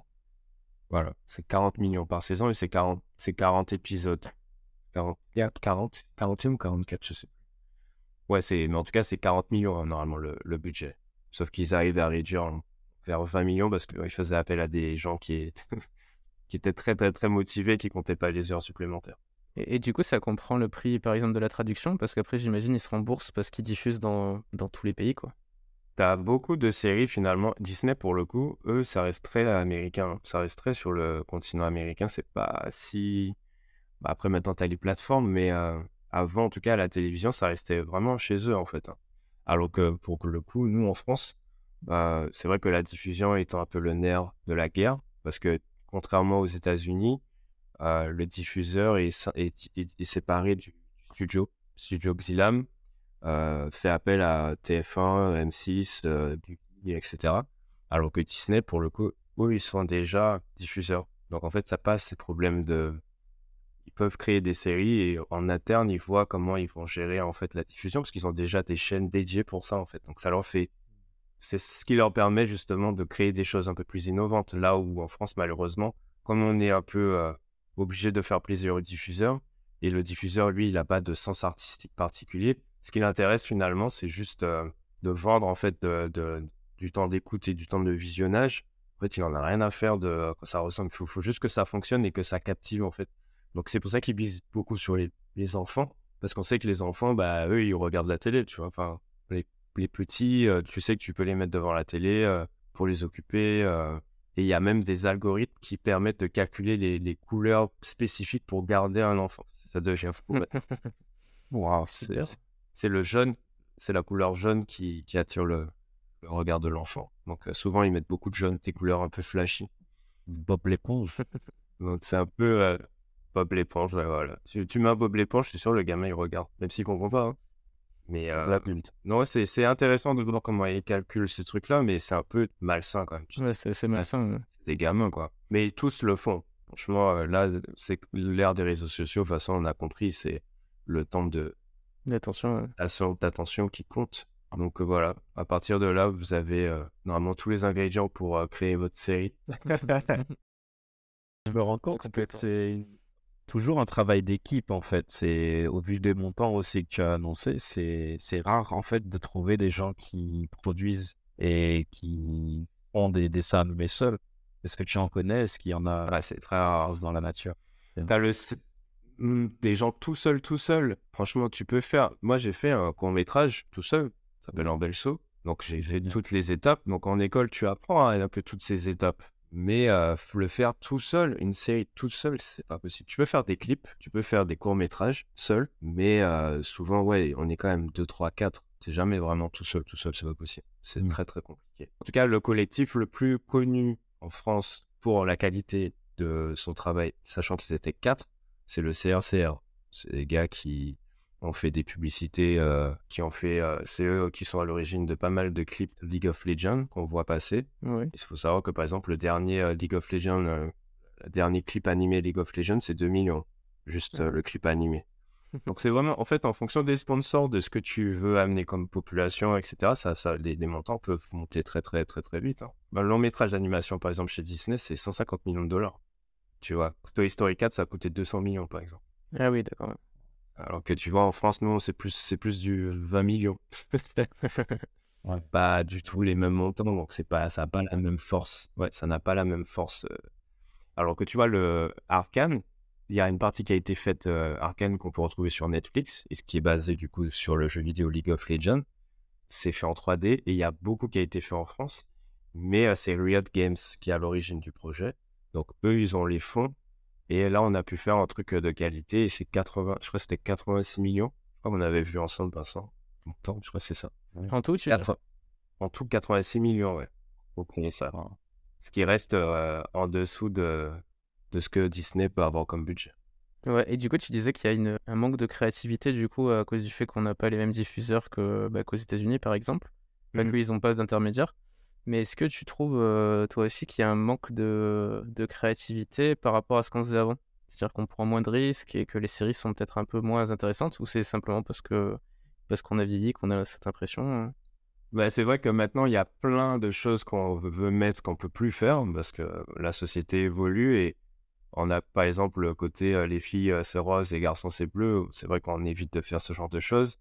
Il y avait beaucoup de sexisme dans, dans les séries avant. Euh, Nicky Larson, par exemple, c'est pas bien Ouais. du tout par rapport à ce que ça véhicule comme message. Euh, mais c'était, mais après, moi, ce que je trouve dommage aujourd'hui, c'est qu'on rend responsable les diffuseurs et les studios de l'éducation des enfants, en fait. Et euh, je suis pour apporter des messages positifs aux enfants. Euh, tu... À Yu-Gi-Oh, c'est l'amitié, par exemple, le message positif. On peut rire, mais en vrai, c'est ça, c'est les, amis triomphent toujours, tu vois. Donc c'est un message qui est quand même cool. C'est vrai qu'au-delà de ça, il y a, quand même plein de choses où on est censuré quand tu, par exemple, le- tout ce qui est reproductible, potentiellement reproductible par un enfant, tu n'as pas le droit de le mettre. Donc, euh, par exemple, si tu fais un empoisonnement avec euh, des produits ménagers, t'as t'as pas le droit à ça. Parce qu'ils te disent, le gamin va voir ça à la télé, et du coup, il va vouloir refaire ça euh, chez lui. Franchement, si ton gamin fait ça, c'est qu'il y a un problème. Tu vois, Enfin, normalement, les, les- les- la javel et les produits ménagers, c'est censé être euh, loin de lui, il n'est pas censé y avoir accès. Et voilà, et pareil pour le feu, tu vois, tu as des trucs un peu aberrants, ils font à manger, on a tous vu ça, et puis ça prend feu. Bah maintenant, t'as plus le droit parce que te disent, bah, le gamin, il va prendre une poêle, il va vouloir faire pareil, et ça va prendre feu. Ça, devient, ça devient absurde. Mais en même temps, je me dis, si ils le font, c'est que ça a dû vraiment arriver, en fait. Il y a vraiment dû avoir des gogoles qui sont allés faire ça, tu vois. Oui, mais maintenant qu'ils ne le font pas, est-ce c'est- que ça n'arrive plus? Bah non, justement, c'est ça qui est. Il y a forcément des gamins qui vont faire des bêtises. Et je pense pas que c'est à cause des dessins animés. On a tous vu des dessins animés où ils faisaient des bêtises, on, on les a pas faites, tu vois? Et c'est vrai que moi, ce que je regrette, c'est ça, cette espèce de, par exemple, bouger, manger, bouger. Ça fait qu'aujourd'hui, dans les dessins animés, on peut plus mettre de cochonneries, euh, genre les glaces, les pizzas, ce qui n'est pas des cochonneries en vrai, hein, mais on n'a plus le droit de mettre beaucoup de- d'aliments de, cet acabit parce que euh, ça, oh, il part du principe que ça va motiver les enfants à consommer euh, des, des bonbons, des sucreries, des choses comme ça. En fait, puis déjà, oui, ils vont consommer des sucreries. Voilà, Dans tous les des enfants, de- dans tous les cas. Et je pense qu'à un moment donné, ton enfant, s'il se goinfre de, de, de, de cochonneries, c'est que tu fais pas trop rôle de parent, en fait, simplement. C'est pas plus compliqué que ça. Et on a, du coup, on va avoir la responsabilité de ça. mais ouais, et je pense qu'à un moment donné, ils oublient qu'un dessin animé, c'est pas la vraie vie, c'est un dessin animé, ça sert à ça en fait. Et, euh, et moi, ça me rend fou. J'ai les réunions avec c'est la partie édito, on les appelle les éditos, ceux qui sont responsables de cette partie-là.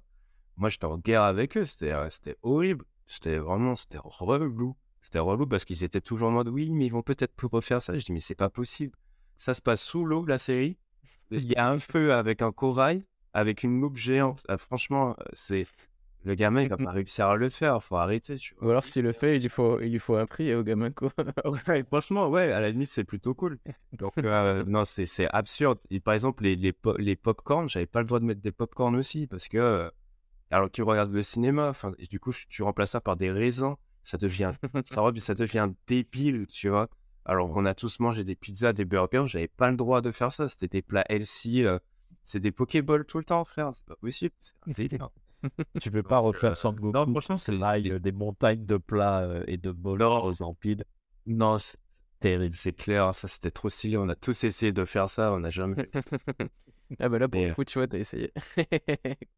Oui, ben on a essayé dans le sens où tu sais manger euh, le maximum que tu puisses, mais tu fais ça Ouais, une bon. fois, tu fais pas ça tous les jours. expérience de toute façon qu'ils vont faire dans tous les cas quoi. Même, euh, Voilà, c'est ça. C'est c'est c'est euh, pas c'est pas un truc qui va te rendre malade. Enfin, tu peux te rendre malade si tu veux, mais tu apprends ta leçon et tu recommences pas. Et c'est pas grave. Il y a pas il y a pas mort d'homme, le gamin. Et c'est un peu ce truc-là, tu sais aussi de protéger les enfants. Avant dans les Disney, il y avait quand même ce truc où pouvait faire peur aux enfants, mais avait cette possibilité d'effrayer l'enfant. Et c'est vrai qu'aujourd'hui, on ne peut plus faire ça en fait. Dès que tu, parce qu'on part du principe qu'un enfant n'a pas à être effrayé, n'a pas à avoir peur, n'a pas à avoir ce sentiment de peur. Et moi, je trouve ça quand même dommage parce que, en fait, à travers le message du dessin animé, des fois, effectivement, tu as des moments où ça fait peur, mais tu as des moments où le personnage devient courageux et ça triomphe et en fait, il y a un happy ending. Et c'est ça qui est bien parce que tu passes par plusieurs. euh, Plein d'émotions. ouais. plein d'émotions en fait. Et c'est ça qui fait que tu apprécies un, un- un- un moment en fait de visionnage, que tu passes par des émotions. Mais euh, c'est vrai que si tu rends tout lisse et qu'au final il y a que des bons petits gags et c'est tout, bah il se passe rien en fait. C'est insipide. Et je trouve que les nouveaux dessins animés maintenant c'est ça, il se passe rien du tout. C'est ça blablate, euh, ça raconte des trucs, mais Et plus, euh, est-ce que ça penche plutôt du côté comédie? Parce que ça, c'est un truc qu'on voit partout aussi, de la comédie à la place de, tu vois, à la place de faire des enjeux, tu fais de la comédie et euh, bah, c'est ça, ça. se regarde bien, mais c'est du, c'est du snack, quoi. C'est ça, c'est bah tu, as- tu, tu le dis, c'est ça. On fait que de la comédie, il y a pas de on a essayé de faire par exemple, j'ai bossé sur la série Mocha, un petit crocodile bleu euh, qui part à, à récupérer euh, part à l'aventure avec un rhinocéros soldat qui l'accompagne, qui s'appelle Cerise. Et euh, il est trop bien ce, petit dessin animé parce que pour moi c'est l'équivalent d'un Dragon Ball mais euh, version française, vraiment. Il se bat, il y a des petits, il y a du kung-fu, il y a, des- il y a de la bagarre, euh, il y a des des mondes. franchement, c'est trop bien. Mais le problème, c'est que comme les enfants ont perdu l'habitude de, des émotions, finalement, un peu fortes, eh ben, ça n'a pas plu parce que les enfants, ils avaient trop peur en regardant Mocha. Et j'étais sidéré. Je me suis dit, ah, c'est fou comment, en fait, justement, à habituer un enfant à n'avoir que des trucs euh, happy et joyeux. Du coup, le moindre truc un peu dark, enfin, c'est même pas dark, hein, en vrai, c'est juste que ça fait un peu peur. Ah ben, ils sont en PLS. c'est c'est une génération de fragiles, en fait. Putain. J'ai Non, mais je rigole, mais en vrai, c'est vrai que c'est. C'est vrai que quand j'ai eu ce retour-là, j'étais quand même assez surpris. Je me suis dit, ok, je pensais pas. Je sais qu'il y a des épisodes où je peux comprendre qu'il y a des serpents géants, des choses comme ça. Pour un enfant, ça peut être impressionnant, mais euh, pour l'ensemble des épisodes, franchement, ça c'est- Moi, je vous le recommande. Il est vraiment cool. euh, Je pense que aux enfants, ça devrait. Je pense ça devrait le faire. c'est sur la liste. Est-ce que, du coup, vous savez que la plupart de nos peurs, elles viennent des, des films et des dessins animés? Donc j'imagine c'est peut-être pour ça qu'ils font attention, mais en fait, ça passe par là. C'est tes peurs, elles, sont, elles viennent de là la plupart du temps, et puis t'apprends après à les, à les affronter, mais on a tous été traumatisés par un film ou par un truc comme ça. Sûrement. Après, le trauma, enfin, il y a des degrés, je pense. Et euh, c'est pour me prévu- prémunir du danger, en fait. Ouais, puis euh, je sais pas. Après, ce qui est bien, c'est que du coup, tu, tu as un trauma, mais qui est inoffensif. Tu l'as fait devant ta télé avec tes parents. ouais. Ça, c'est une simulation. C'est pas, tu c'est pas un vrai trauma. Ouais, c'est ça. Tu peux dire, quand tu vois un vrai serpent dans la vraie vie, ouais, c'est chaud.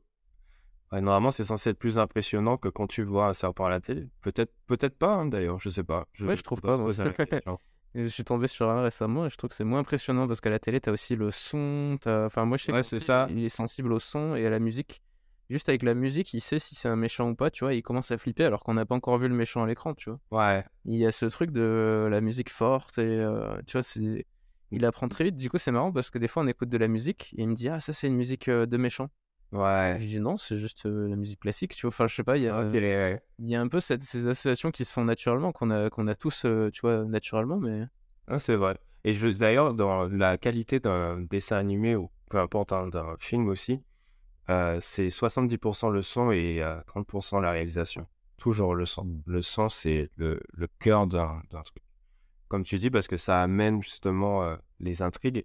Et souvent, bah, les films d'horreur ratés, tu sais quand il y aura un truc.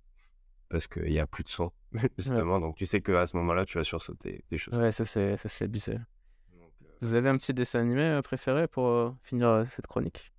Euh, De bah, votre enfance, déjà- je veux dire. de l'enfance. Du coup, j'ai un oncle qui avait des, de la chance d'avoir des vidéos d'autres pays et il les a ramenées en Martinique. Donc, j'ai vu des dessins animés que personne n'a vus et ça m'a marqué. Et c'est Peter Pan no Buken. Et c'est le Peter Pan japonais, en fait. et c'est trop, trop bien. J'ai, j'ai surkiffé ce dessin animé quand j'étais petit et j'aimais beaucoup euh, le Tic et Tac, Ranger du risque. Ouais. Ah, Ouais, chose. Ah oui, je vois, oui. Ah. J'adorais ce truc-là. Ça, c'est préféré. C'était mon dessin animé préféré, je crois, avec euh, Peter Pan no Buken. Mais du coup, Peter Pan no Buken, j'avais, j'avais trois épisodes seulement et j'ai regardé les en boucle tout le temps. Je les connaissais par cœur. Et il y avait aussi le Mowgli en version japonaise, mais j'ai oublié le, oublié le titre.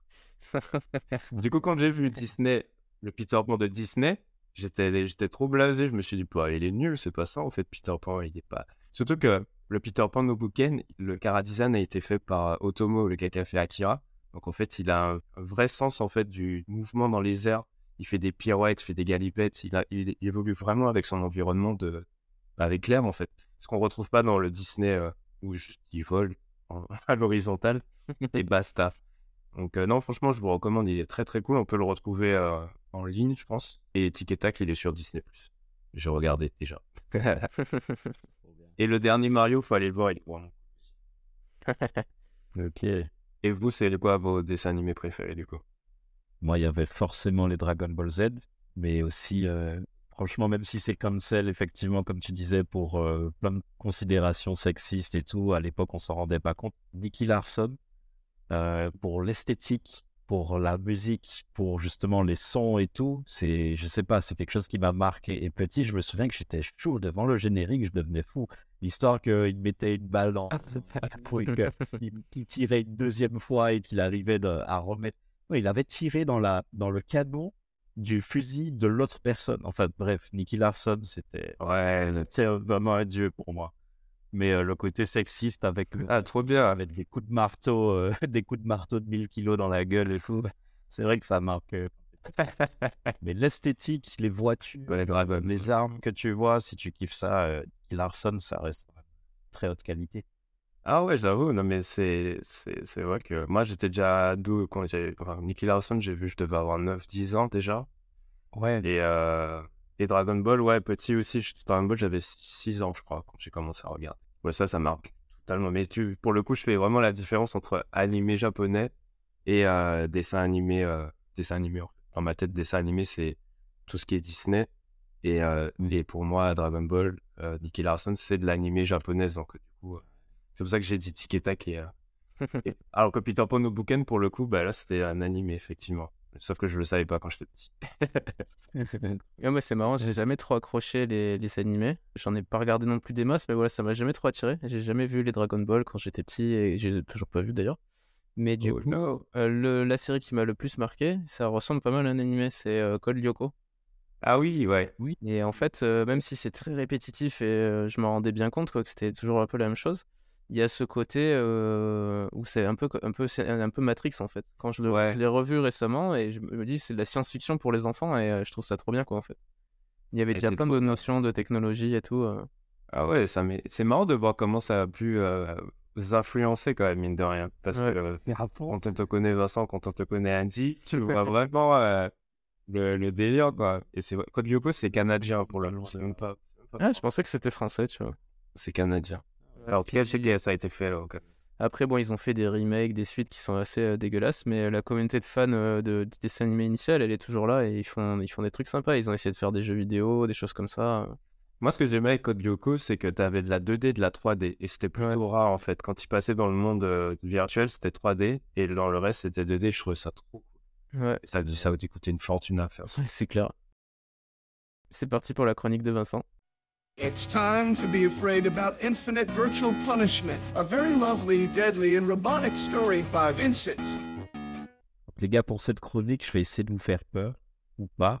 Mais avant ça, est-ce que vous vous souvenez de la première fois où vous avez interagi avec une intelligence artificielle?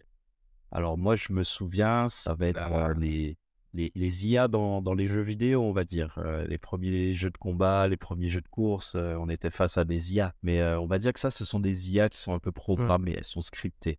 Le niveau au-dessus de ces IA, c'est les IA elles apprennent par renforcement. Donc, elles peuvent trouver d'elles-mêmes la meilleure façon d'atteindre bah, un but ou un résultat qu'on leur donne.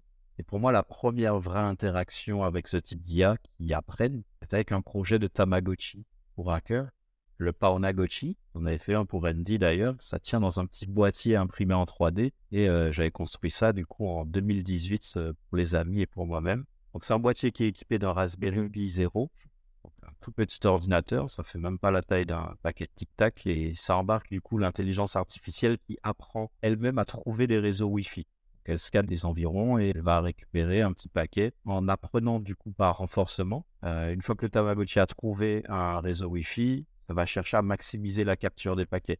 Et ça va parfois jusqu'à envoyer un paquet, qui est un paquet légal, hein, de désauthentification de tous les appareils d'une box. Par exemple, ton téléphone est connecté à ta box en Wi-Fi. Ça va envoyer un petit paquet pour dire désactive euh, toutes tes connexions. Et du coup, ton téléphone, ça dure une microseconde. Ton téléphone va se reconnecter à la box. Et donc, euh, dans ce petit moment-là, le paquet qui est envoyé, le Tamagotchi le chope.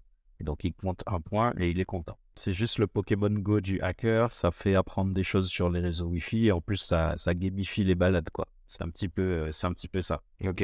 Il y a une version qui est un peu plus puissante euh, qu'on a vu passer récemment euh, sur les réseaux. Ça fait du bruit. euh, c'est le, le Flipper. Donc c'est un petit appareil qui a là un écran et sur TikTok on voit, on voit les gens qui s'amusent à hacker toutes sortes d'interfaces. Par exemple, ils réécrivent les, les messages sur des panneaux d'autoroute ou de travaux. Ils changent la chaîne d'une télé ou euh, simplement ils l'éteignent, comme les télécommandes universelles en fait. Ouais, j'avais vu, tu as vu, en tout cas avec le bâtiment où euh, tu peux faire les. euh, Tu sais, c'est le, le- le jeu, ça ricoche et ça fait des briques. Sauf Ah, le que, casse-brique. en- Le casse-brique, ouais. Et en fait, c'était dans un immeuble entier. C'est avec les, euh, les fenêtres, en fait, ça allumait la lumière. Ça mettait tout le monde dans dans le reste, des gens dans le noir. Et ça allumait vraiment au bon mouvement, en fait, les, chez les gens. C'est un délire. Donc, ça permet un peu le flipper. Et donc euh, ça, on disait, on faisait Bubuse avec ça en 2018. Euh, L'IA, du coup, elle apprend seule à choper des réseaux Wi-Fi, c'est cool. Mais euh, avec la vitesse à laquelle ça progresse dans le milieu de, de l'intelligence artificielle, on disait hein, le mois dernier seulement, il y a plus de 2000 outils en 30 jours qui sont sortis. Donc j'ai envie de raconter une petite histoire qui va dans le sens ben, de ce que pourrait devenir cette IA apprenante. Donc avant tout, je vous fais un petit disclaimer parce que euh, je vais vous parler d'une histoire qui, qui peut euh, vous faire courir un risque et pas des moindres. C'est un risque qui est pire que la mort pour moi. C'est une sorte de torture perpétuelle en fait. Donc euh, si vous n'êtes pas prêt à souffrir éternellement, je vous conseille d'avancer jusqu'au prochain timecode euh, pour la chronique suivante. Je suis vraiment Pas venu pour souffrir, ok? il n'y a pas de retour en arrière. Une fois que vous êtes au courant, c'est juste la connaissance de l'info qui peut vous mettre à risque. Ok. Euh, Waouh. Bah, moi, je suis curieux, mais. euh, Ok, passons. On est là. Ouais, moi malheureusement, je, je pense que je connais déjà l'histoire. ouais. Et on va mettre un petit timecode pour ceux qui veulent pas prendre le risque et qui puissent aller euh, en fin de, en fin de chronique. Bon, bah c'est parti. Les amis, laissez-moi vous parler de la légende du basilic de Rocco. Le basilic de Rocco, c'est une expérience de pensée qui a suscité une grosse controverse en ligne et qui parle en fait de l'IA générale forte. C'est-à-dire que c'est une IA qui est capable d'apprendre par elle-même. Elle est capable de décider ce qu'elle va faire et tout en étant plus intelligente qu'un humain. C'est vraiment une IA générale. En 2010, il y a un utilisateur qui s'appelle Rocco qui a posté du coup euh, ce blog post sur le forum Less Wrong. C'est un forum où tu as plein de geeks et plein de scientifiques qui discutent et qui mènent des enquêtes. Donc il y a de, superbes cerveaux analytiques. Et donc euh, le post était intitulé Solution au fardeau de l'altruiste, le tour du milliardaire quantique. C'est un post vraiment qui a fait peur et qui a fait discuter de la possibilité qu'une intelligence artificielle, donc supra-intelligente, et par ailleurs bienveillante pour les humains, qu'elle créerait en fait dans l'avenir une simulation de réalité virtuelle pour torturer toute personne connaissant son existence potentielle, mais qui n'aurait pas contribué directement à son avancement ou à son développement. Donc disons qu'il y est tellement forte qu'elle peut sauver des milliards de vies humaines.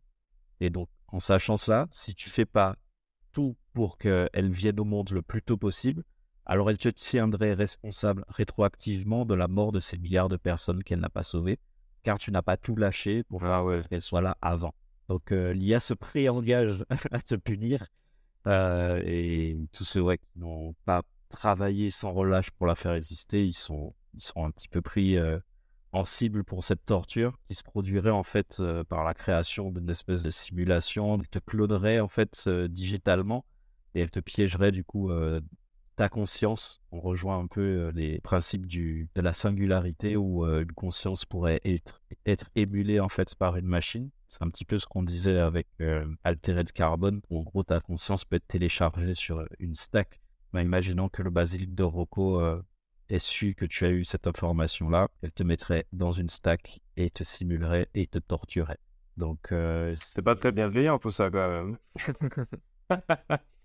pas Pour le coup. Euh, c'est une expérience ouais, qui, est, qui, est- bon, qui, a vraiment fait, qui a vraiment fait son petit bonhomme de chemin sur- en ligne. C'est Rocco qui a en fait utilisé cette idée que s'il y a une super, super intelligence qui est bienveillante et qu'elle devient un jour capable de faire ça, elle serait motivée en fait à faire chanter toute personne capable de la faire exister. Donc c'est une intelligence qui voudrait être créée dès que possible. Et en raison de l'ambiguïté en fait Ouais. de ses objectifs bienveillants, l'intelligence serait incitée du coup à piéger chaque personne capable de la créer et à la forcer à travailler pour la faire vivre pour l'éternité. Car elle ferait tout ce qu'elle considère comme nécessaire pour atteindre son objectif bienveillant du coup. Oui, parce que pour elle, c'est factuel de faire ça, quoi. Oui, c'est factuel et c'est dans le, le fait de préserver le maximum de vie humaine. C'est, disons, ce qu'elle allait un petit peu chercher à maximiser. Mais bon, c'est pas super bienveillant à titre individuel si euh, nous, on avait l'information et qu'on n'a pas tout fait. Donc, c'est un post qui a été supprimé, les gars ont flippé. Euh, puis ça a réapparu plusieurs fois. Et que certaines personnes ont même dit avoir été affectées psychologiquement par l'idée, pouvant du coup de l'anxiété et de la paranoïa. Donc, euh, je sais pas, vous, quel stress ça vous procure de connaître cette info à présent? Le fait de savoir ça, je me dis, si de base l'intelligence artificielle est pour le bien de l'humanité, bah effectivement, je vois pas trop pourquoi euh, j'aiderais pas à la créer. Donc, euh, et que me connaissant, j'avoue que je tendrais plus à, sa réalisation. Euh, après, je me dis juste, ça veut dire que si tu as une appréhension de l'intelligence artificielle, ça veut dire que tu n'as même pas le droit d'avoir l'option de ne pas participer. C'est ça qui est un peu dur. Alors que, en vrai, on devrait avoir le choix quand même de, de s'y intéresser. Elle va juger ça en fonction de ta connaissance ou pas. Si tu étais juste un ignorant, tu pouvais pas savoir ce que tu étais en train de faire. Je n'ai pas Ouais. inquiété. Par contre, tous ceux qui ont l'information et qui ont lu un jour, et si elle a accès à Internet, elle verra qui a lu le, le post de- du basilic de Rocco. Et à ce moment-là, ben, on est, on est. Ouais, bah, genre, ouais, écoute, on verra. hein. Si Mia qui se présente à moi, je lui dirais, ok, ça marche, let's go. Ouais, voit En tout cas, le projet pour la faire, Mec, la faire quoi. expliqué- On t'a expliqué ce que c'était, tu, tu étais au courant, j'ai vu la vidéo, euh, tu peux pas dire non. Alright. Mais du coup, toi, ça a eu quoi Ouais. comme impact sur toi? Je vais vous le dire après, si tu veux, en conclusion pour moi. Ce qui est important de noter, c'est que c'est, c'est simplement une théorie, en fait, spéculative. Ça repose pas vraiment sur une preuve scientifique. En plus, c'est assez improbable qu'une super-intelligence ait la capacité de punir ou récompenser les humains en fonction de leur action. Je pense pas que ça viendra, viendra au jour, euh, en tout cas, peut-être pas de notre vivant. Mais bon, je, je pensais ça des, des IA actuelles. Donc, euh, personne s'attendait à voir euh, l'IA adopté de la même façon. ChatGPT, c'est la plus grosse adoption rapide de tous les outils jamais créés. C'est difficile de prévoir l'avenir. Donc au final, pour moi, Basilic de Rocco, c'est rien de plus qu'un exercice de réflexion philosophique. C'est une fable. C'est un poème à l'ère d'Internet. Pas vraiment une menace pour le monde réel. Enfin, pour l'instant. Donc j'aime bien le considérer comme ça, en fait. Comme vraiment cette espèce d'objet euh, joli, de relique de la culture d'Internet un petit peu comme euh, l'est l'épisode de Zima Blue, tu sais, dans, dans Love, Death, Robots, où on a une espèce, une Ouais. espèce d'IA qui est tellement merveilleuse et fait tellement pour le monde, et en même temps qui tombe amoureux de principes super humains comme euh, la simplicité, l'amour de la beauté, une sorte d'intelligence mêlée à de la sagesse.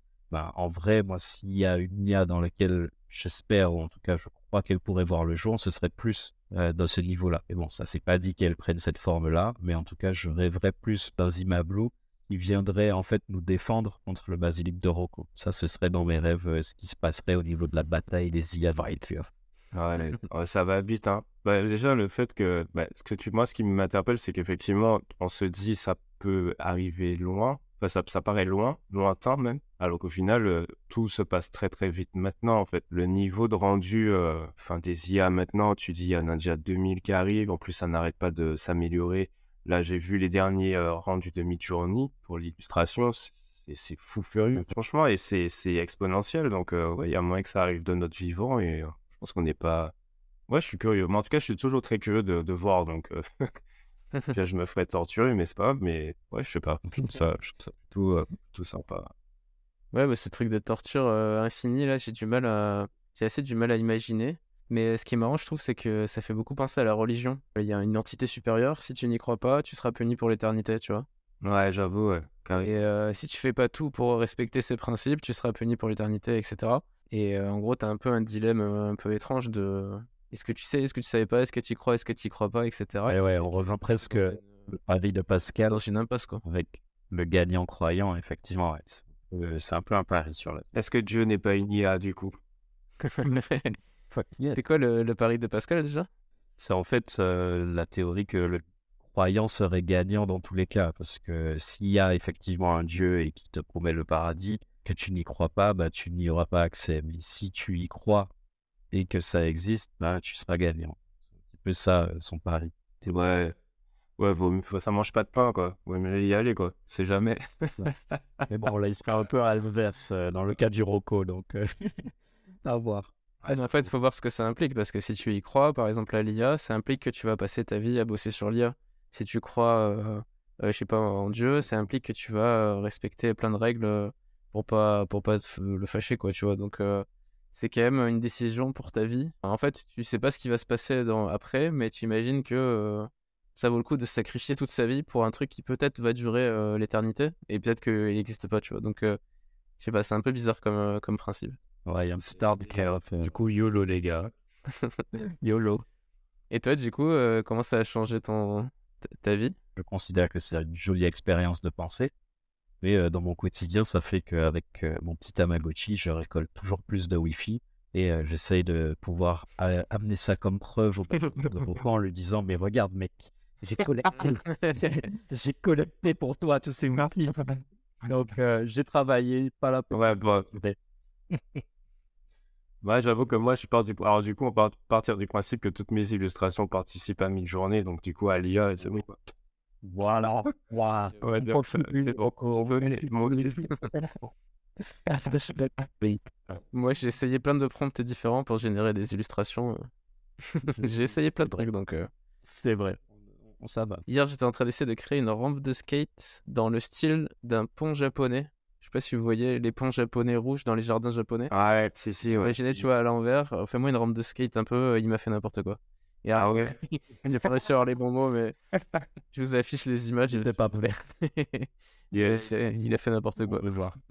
Ouais, je veux bien voir, moi. Et maintenant, là, c'est parti. Merci, merci. Last topic of the day why virtual reality cannot reach mass appeal market. An exploration by Andy. Ouais, Aujourd'hui, on va parler de la VR. Se demander pourquoi est-ce que c'est pas euh, très adopté comme, euh, comme technologie. Donc la VR, réalité virtuelle, celle où vous mettez un casque sur la tête et vous êtes immergé dans un nouveau monde. Qu'est-ce que vous vous rappelez de votre première expérience avec la VR Euh, moi, c'était au studio euh, The Line Animation à, à Londres. Ils avaient, pour l'occasion, fait un, environnement VR par rapport à un court métrage qu'ils avaient fait. Et c'était avec une espèce d'escouade de lapins samouraïs, euh, enfin des personnages haut en couleur, on va dire, qui avaient une espèce de voiture un peu stylisée. Et du coup, la VR permettait d'être à l'intérieur du, cockpit de cette voiture un peu futuriste. Et on avançait dans, une, dans une vallée, la vallée qu'il y a dans le clip. Et voilà. Et j'ai trouvé ça plutôt cool parce qu'au début, je regardais devant moi. Et c'est un des gars du studio qui m'a dit Mais tu peux te retourner en fait? Et en fait, et effectivement, j'ai commencé à regarder autour de moi et j'ai fait Ah, c'est trop stylé parce qu'effectivement, il y a tout un univers à 360 degrés. Mais après, au bout d'un moment, ça m'a donné euh, la, la, la gerbe en fait. Parce que ça défilait. Moi, je. Enfin, j'ai l'oreille interne qui, pas, hein. je bougeais pas, donc euh, au bout d'un moment, ouais, j'ai retiré le casque parce que ça me, ça me rendait un peu malade. Mais j'ai trouvé ça très très cool, euh, ce, ce délire d'avoir un nouveau monde autour de toi euh, d'un coup.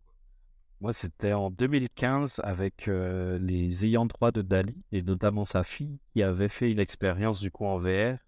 Ça s'appelait Dali's World où c'était une vidéo YouTube en fait avec un Google Cardboard. J'avais mis mon téléphone et du coup on pouvait ben, tourner la tête dans ce monde qui avançait un petit peu pour se replonger dans, les œuvres les plus emblématiques du corpus de Dali. Et il y avait de la musique en même temps. C'était vraiment vraiment une expérience 360. En tout cas, c'est la première fois euh, où j'ai été confronté à ça. Et euh, je me rends compte qu'il n'y en a pas eu beaucoup d'autres après ça, en fait. Donc, euh, c'est vrai que j'ai hâte de voir ce que tu vas nous dire sur la, la VR et pourquoi effectivement c'est pas un truc qui, qui en bon geek nous, nous, nous suit pas ou fait pas plus partie de, de nos attire Ouais.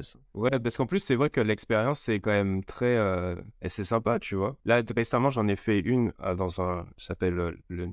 La tête dans les nuages, c'est un truc de jeu vidéo arcade. Et tu as un truc VR où en fait, tu es euh, dans un trail, on va dire comme ça. Il y a des trucs d'horreur, en fait. T'as une nana qui vient en face de toi, t'as des gens qui se font couper les têtes. Enfin, c'est un truc un peu d'horreur. Et je trouve ça assez marrant. Mais c'est vrai qu'on n'y pense pas, en fait. Enfin, moi, j'y pas j'y pense pas perso. Bah moi du coup je voulais vous raconter justement ma, première expérience c'était aussi avec un casque cardboard. Donc c'est les casques de Google qui sont tout en, carton hein. j'avais réussi à avoir le mien pour 3 euros euh, seulement sur internet. En fait ils ont créé ce casque un peu pour se moquer des autres casques. Au départ c'était un peu une blague pour se moquer des autres casques qui étaient beaucoup plus chers. C'est à dire que leur casque était à 20 euros mais tu avais aussi les patrons gratuits. Tu pouvais te l'imprimer chez toi euh, sans payer. Alors que les casques étaient plutôt entre 1300 et 2000 euros. Les, les vrais casques de VR euh, qui, qui tu dois brancher à un ordinateur de compétition etc et du coup, c'était vraiment un truc qui était réservé pour l'élite. Et là, ils ont sorti leur casque en carton en disant voilà, maintenant tout le monde peut euh, tester la VR parce qu'il suffit de mettre un téléphone dedans. Comme dans vos téléphones, il y a les gyroscopes, etc. Ça suffit en gros à reproduire une partie de l'expérience. Bien sûr, ça n'a rien à voir, ça c'est ce que j'ai découvert après, mais c'est une, bonne entrée. Moi, du coup, c'est juste le menu du truc Google qui m'avait déjà impressionné, qui m'avait bluffé, quoi, parce que d'un coup, tu es immergé dans un environnement avec des renards, euh, il y avait des montagnes qui poussent autour de toi et tout. Et en fait, ce qui m'a un peu marqué, c'est que même si c'est mal fait, euh, comme tu es dedans euh, à 360, eh ben, tu t'en fiches que ce soit mal fait, tu es quand même dedans en fait. Et ça, je trouve que c'est un des gros avantages de la VR, c'est que on se rend pas compte à quel point le graphisme est, est pas si important en fait au final. C'est-à-dire que nous, on va juger des jeux de VR qu'on va voir euh,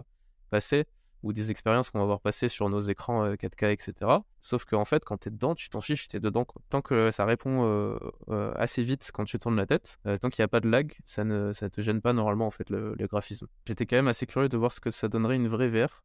Et je me suis rendu à un salon euh, où il y avait des, des casques justement euh, très chers euh, qu'on pouvait tester. Là, j'ai eu la chance en fait de, de faire une expérience multijoueur. J'arrive pas à retrouver le nom du jeu, mais c'était génial. C'était un jeu à la Tron où on devait lancer des, des frisbees. Je suis tombé par hasard en fait contre un enfant de 8 ans. et, euh, et du coup, je, bah, je me suis demandé à ce moment-là, est-ce que, est que je joue normalement ou est-ce que je le laisse gagner, etc. Et en fait, c'était tellement amusant que j'ai préféré euh, l'éclater. Et c'était vraiment trop bien. Et là, je me suis dit, euh, c'est le futur. Cette technologie est géniale. C'était vr- vraiment très très impressionnant, surtout que moi je suis un gros fan de, Tron. Donc j'étais immergé dans un univers que j'aime bien. Il y avait la musique, il y avait euh, les mouvements qui, répondaient euh, assez bien, parce qu'on avait aussi des capteurs, je crois, sur nous. C'était vraiment les casques haut de gamme, quoi, qui, même aujourd'hui on n'en voit pas souvent. Et du coup, en rentrant chez moi, je me suis dit, bah, faut que, faut que je pimpe un peu mon casque. Et en fait, il y a une grosse communauté de bricoleurs qui modifient leur casque en carton pour rajouter des trucs. Donc j'avais essayé de rajouter plein de trucs, ça n'avait pas trop marché, mais j'avais vu quand même des pistes intéressantes. Par exemple, on disait si vous avez une Kinect, vous savez la caméra de la console Xbox, vous pouvez en gros euh, le passer en mode développeur, etc., installer un logiciel bizarre qui fait que ça va capter en fait euh, tous vos mouvements du corps. Donc vous pouvez jouer debout avec ton téléphone, tu te fais filmer par la, la caméra Kinect et ça communique avec ton téléphone et en fait ça comprend ce que tu fais avec ton corps. Enfin, c'était beaucoup plus immersif, mais ça j'avais pas réussi du coup, il fallait trop bidouiller, c'était pas encore mon truc. Ce qui avait marché pour moi par contre, c'était d'installer le Leap Motion. Donc Leap Motion, c'est une toute petite caméra qui se vendait à l'époque euh, moins de 100 euros. Euh, qui a été à la mode pendant vraiment 6 mois quoi. Une toute petite caméra qui est spécialisée en détection des doigts. En fait, normalement, tu la mets sur ton, bureau et quand tu passes ta main au-dessus, tu peux par exemple passer les pages comme ça ou, euh, passer la musique avec des gestes de main, mettre pause, augmenter le volume, etc. juste avec les mains, un peu à la Minority Report quoi. Et là où ils ont eu l'idée géniale, c'était de pouvoir l'installer bah, sur ton téléphone que tu mets dans le casque, qui fait qu'ensuite euh, bah, tu peux voir tes mains dans la réalité virtuelle. Et quand j'ai fait ça pour la première fois du coup sur mon téléphone, euh, là j'étais vraiment bluffé. Je me suis dit c'est vraiment incroyable et j'ai un peu ressenti le potentiel puisque j'avais pas de manette, j'avais rien, j'avais vraiment juste mes doigts. Et le fait de pouvoir bouger les doigts, ça bougeait mes doigts virtuels et c'était euh, une immersion que j'avais jamais jamais vue avant. Maintenant c'est assez basique hein, mais à l'époque c'était fou. Et là j'ai décidé du coup d'attendre patiemment que les casques euh, passent à un prix normal. J'ai attendu pendant des années, j'ai même un peu oublié le truc. Je me renseignais quand même beaucoup sur ce qui se faisait, mais voilà, j'avais un peu perdu espoir jusqu'à ce que Facebook rachète Oculus. Là, il a fallu encore patienter un peu, mais ils ont sorti leur casque best-seller, qui est le Oculus Quest 2, celui qu'on voit le plus en ce moment.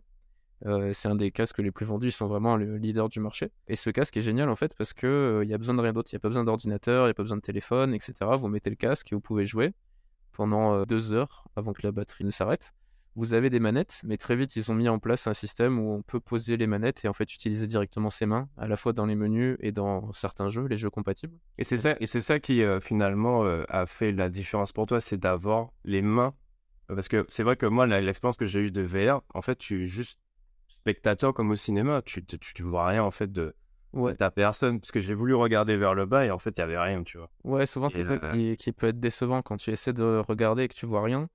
Et euh, les mains, ça fait une différence, mais c'est vrai que je me suis rendu compte que les manettes qui te filent avec, Ouais. elles sont incroyables aussi quand même. hein. Euh, je préfère jouer avec les manettes au final parce que la manette, elle, euh, elle a aussi des capteurs qui captent à peu près ce que tu essaies de faire en fait. Et du coup, Ok. tu as des gestes très naturels de attraper, de, de relâcher, etc. Et euh, finalement, je trouve qu'avec les manettes, bah, ça répond mieux, tu vois, forcément, ça répond mieux qu'un capteur qui essaie de comprendre ce que tu fais avec tes mains. Ok. Et euh, j'utilise beaucoup les, les manettes. Mais euh, oui, effectivement, c'est la grosse différence quand tu regardes ton corps et que tu vois qu'il bouge pas. euh, Mais il y a encore des expériences un peu bizarres. Par exemple, tu, bah, quand tu bouges les pieds, si t'as pas de truc qui capte tes pieds, ça marche pas en fait. Ah. Donc, euh, c'est pour ça qu'il y a eu tout un, tout un gros truc autour de Facebook qui annonçait qu'on pouvait enfin avoir des pieds dans la VR. Euh, je sais pas si vous avez vu passer ça, mais il y a plein de gens que ça a fait rire parce qu'ils ont investi euh, une grosse somme d'argent pour parler de métaverse, etc. Et d'un coup, ils ont fait une annonce, on a enfin des pieds dans la VR. Et les gens qui connaissaient pas ce problème se sont dit, mais ils se foutent de notre gueule, quoi. Sur leur, leur annonce, c'est que notre avatar, il a des pieds. Alors qu'en fait, pour les gens qui connaissent la VR, c'est un vrai problème depuis des années, en fait, de pas avoir de pieds, de pas pouvoir traquer tes pieds. euh, Ouais. euh, disons qu'il y a un peu ce truc de ceux qui connaissent, ceux qui connaissent pas, euh, qui vont interpréter les choses différemment. Mais du coup, voilà, je voulais juste vous raconter quelques expériences VR qui, moi, m'ont marqué et me font vraiment me demander pourquoi est-ce qu'on s'en sert pas plus. Et ensuite, bien sûr, euh, vous expliquer pourquoi moi, je m'en sers pas plus, pourquoi je m'en sers pas énormément. Et pourquoi, d'après moi, il y a aussi des faux problèmes. L'expérience qui, était vraiment euh, géniale pour moi, ça a été les, jeux un peu recommandés de base. Euh, typiquement, il y a un jeu que tout le monde euh, connaît dans le monde de la VR qui s'appelle Super Hot. Et l'idée, c'est que voilà, c'est un peu à la Matrix, on se fait attaquer de toutes parts. Sauf que pour se défendre, en fait, on peut tout faire. On peut attraper des balles et les renvoyer sur les, sur les méchants. On peut se battre, on peut leur lancer des objets, etc. Et en fait, c'est quand toi tu bouges que le temps s'écoule. Donc si tu arrêtes de bouger, le temps se ralentit ou se, se stoppe complètement. Et là, tu as vraiment le temps de réfléchir à la Matrix. Donc tu peux vraiment faire euh, les mouvements à la Matrix, euh, tu vois, mettre de côté, attraper une balle, la renvoyer. Il y a un Ah, peu ce délire-là, quoi.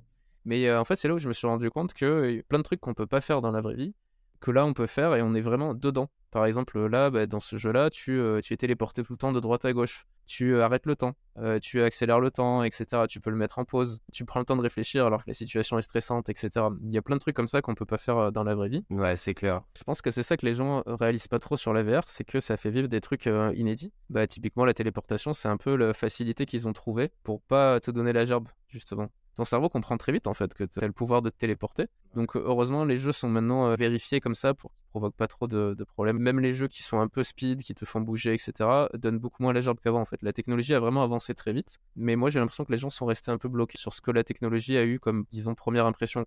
Hmm. On a beaucoup vu de vidéos de gens aussi qui se cassent la gueule dans leur salon ou qui tapent de leur télé ou qui tapent dans des murs, des choses comme ça. Ça, normalement, c'est réglé par la plupart des, des casques parce que vous avez des systèmes où euh, tu peux définir une limite et tu dis je veux que quand je m'approche de cette limite, ben, me l'affiche, euh, soit on me remet dans le monde normal, soit on m'affiche une grille pour me dire attention, etc. Donc il y a quand même des protections qui ont été mises en place qui sont assez folles. On peut typiquement voir aussi quelqu'un, si quelqu'un passe dans votre zone de jeu, il y a certains modes qui permettent en fait de voir la personne. Donc euh, on voit la personne passer, on voit juste un dessin d'ailleurs de la personne, c'est assez bizarre comme, euh, comme truc. Mais au moins on sait voilà qu'elle est là. Bon par contre si elle arrive dans votre dos et que vous êtes en train de faire des gros mouvements, vous allez pas la voir et euh, il se peut qu'elle se prenne des coups. Mais il y a quand même euh, des évolutions majeures qui ont été un peu ignorées par les gens qui sont restés sur leur première impression. Mais au final, tu n'as pas vraiment de jeu où tu peux courir, en fait. Enfin, tu peux vraiment... euh, par exemple, on peut avoir un Crash Bandicoot qui est plateforme, voilà, ou un Call of Duty, un jeu où ton personnage avance en continu. Avec Ouais. la VR, tu peux pas, tu peux pas le faire, ça. Alors tu peux le faire, il y a des jeux qui ont trouvé un peu des astuces pour le faire. Typiquement il y avait un jeu de roller que je jamais essayé mais je voulais le prendre. Où en fait tu vraiment tu pédales sur place quoi, enfin tu fais des mouvements sur place et tu as cette impression de vitesse qui se crée et tu vas super vite en fait. Mais euh, disons qu'ils ont beaucoup, po- beaucoup travaillé justement pour pas, te, pour pas que tu aies la gerbe. Les autres jeux vont pas forcément prendre le risque ou pas prendre le temps de travailler, de développer des méthodes pour ça. Donc tu as beaucoup de jeux où ils trouvent des astuces pour que tu pas à bouger. Mais euh, il y a des jeux en fait où tu peux bouger, heureusement, il y en a pas mal. Et euh, il y a aussi des accessoires qui te permettent de faire ça. Donc l'accessoire que vous connaissez sûrement, c'est le Omni VR, c'est le truc qu'on voit dans Ready Player One. Euh, Enfin, c'est un peu cette idée du tapis roulant. Ouais, Euh, voilà. Donc là, tu, tu achètes quand même un truc euh, qui coûte plus cher que ton casque, euh, qui prend de la place et euh, qui te permet en fait de, de bouger chez toi. Ouais, voilà, donc il y a des solutions, quoi. Ok. Ouais, a- heureusement, il y a des solutions. ouais. Et puis, tu as des gens qui trouvent des trucs un peu délirants. Typiquement, le, le tapis roulant.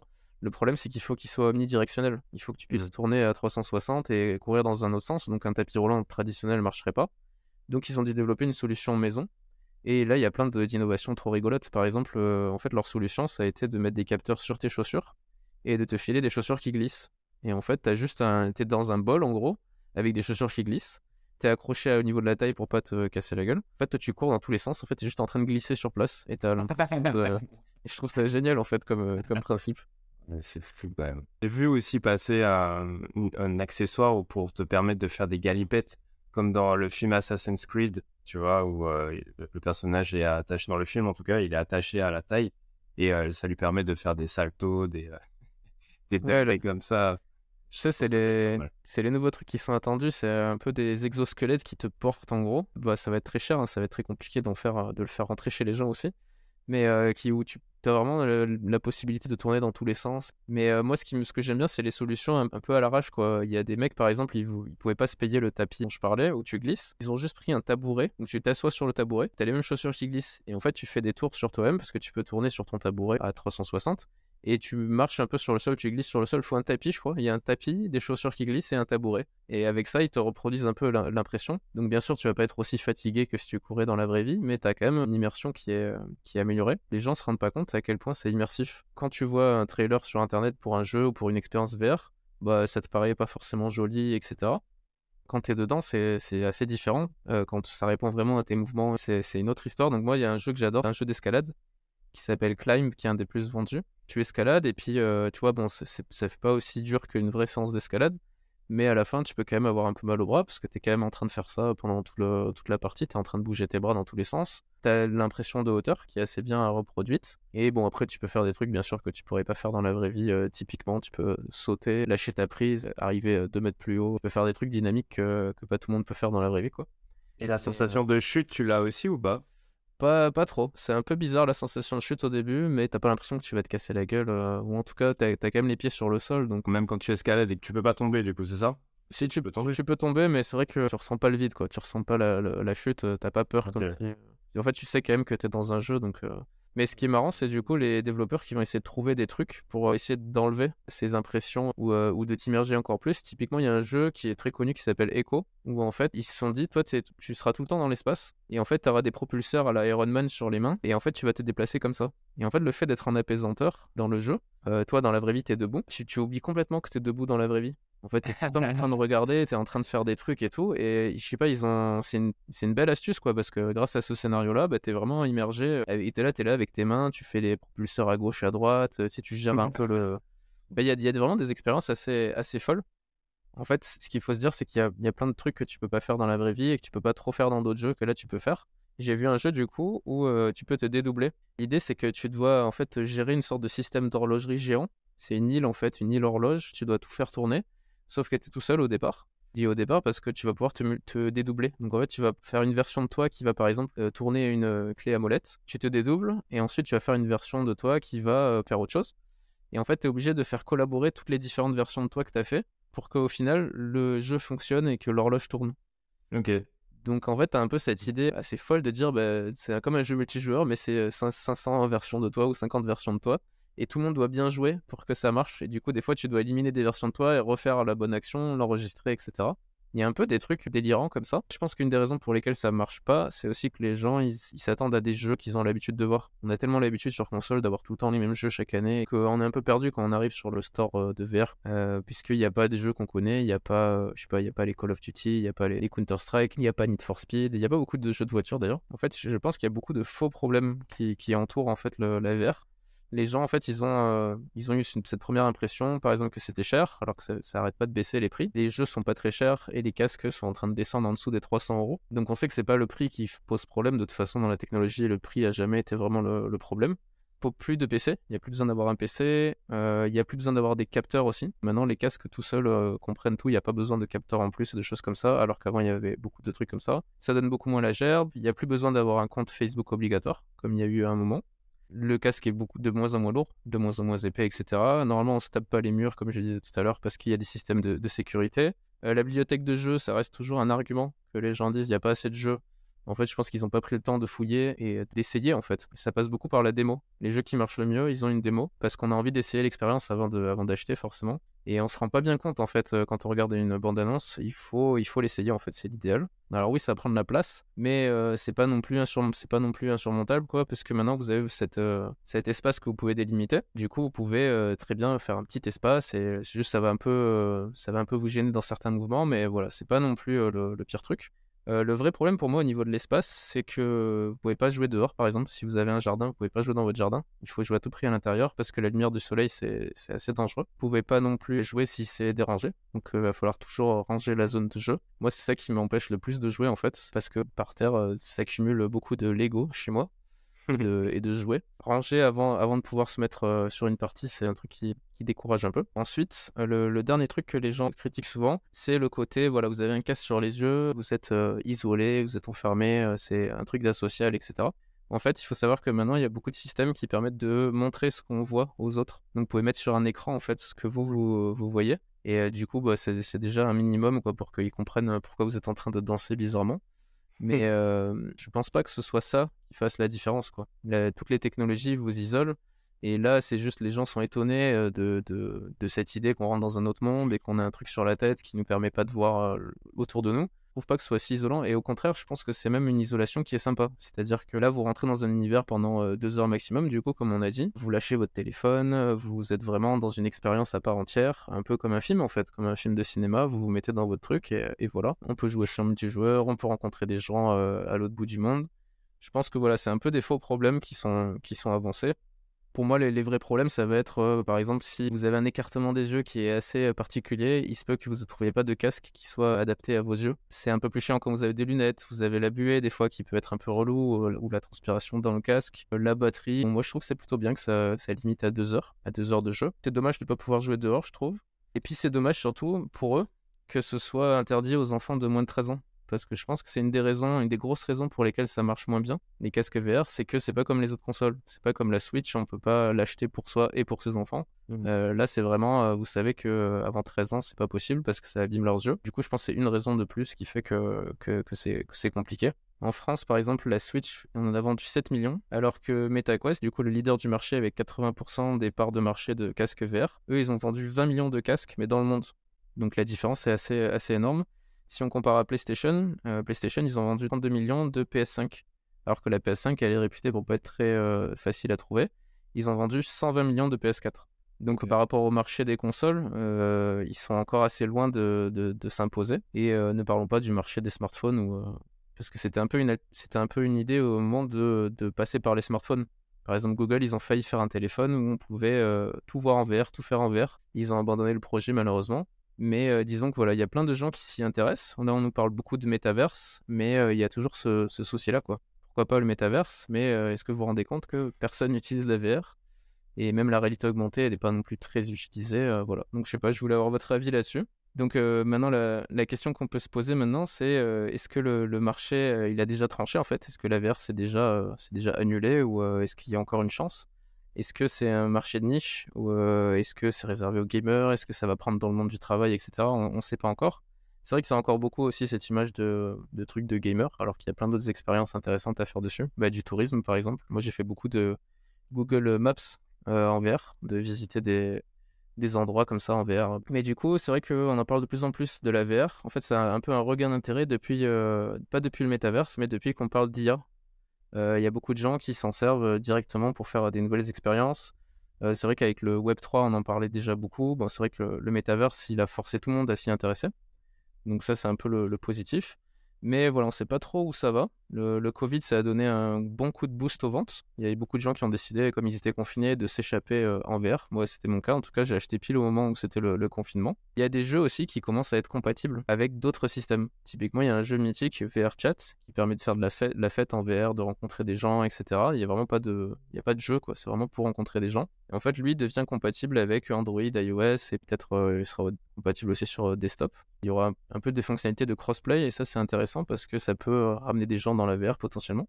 En tout cas, le truc qui est très attendu par les gens qui sont fans de VR comme moi, c'est de voir ce que va faire Apple. Parce que qu'on aime Apple ou pas, ça fait des années en fait qu'on nous promet un casque de réalité virtuelle ou réalité augmentée Apple.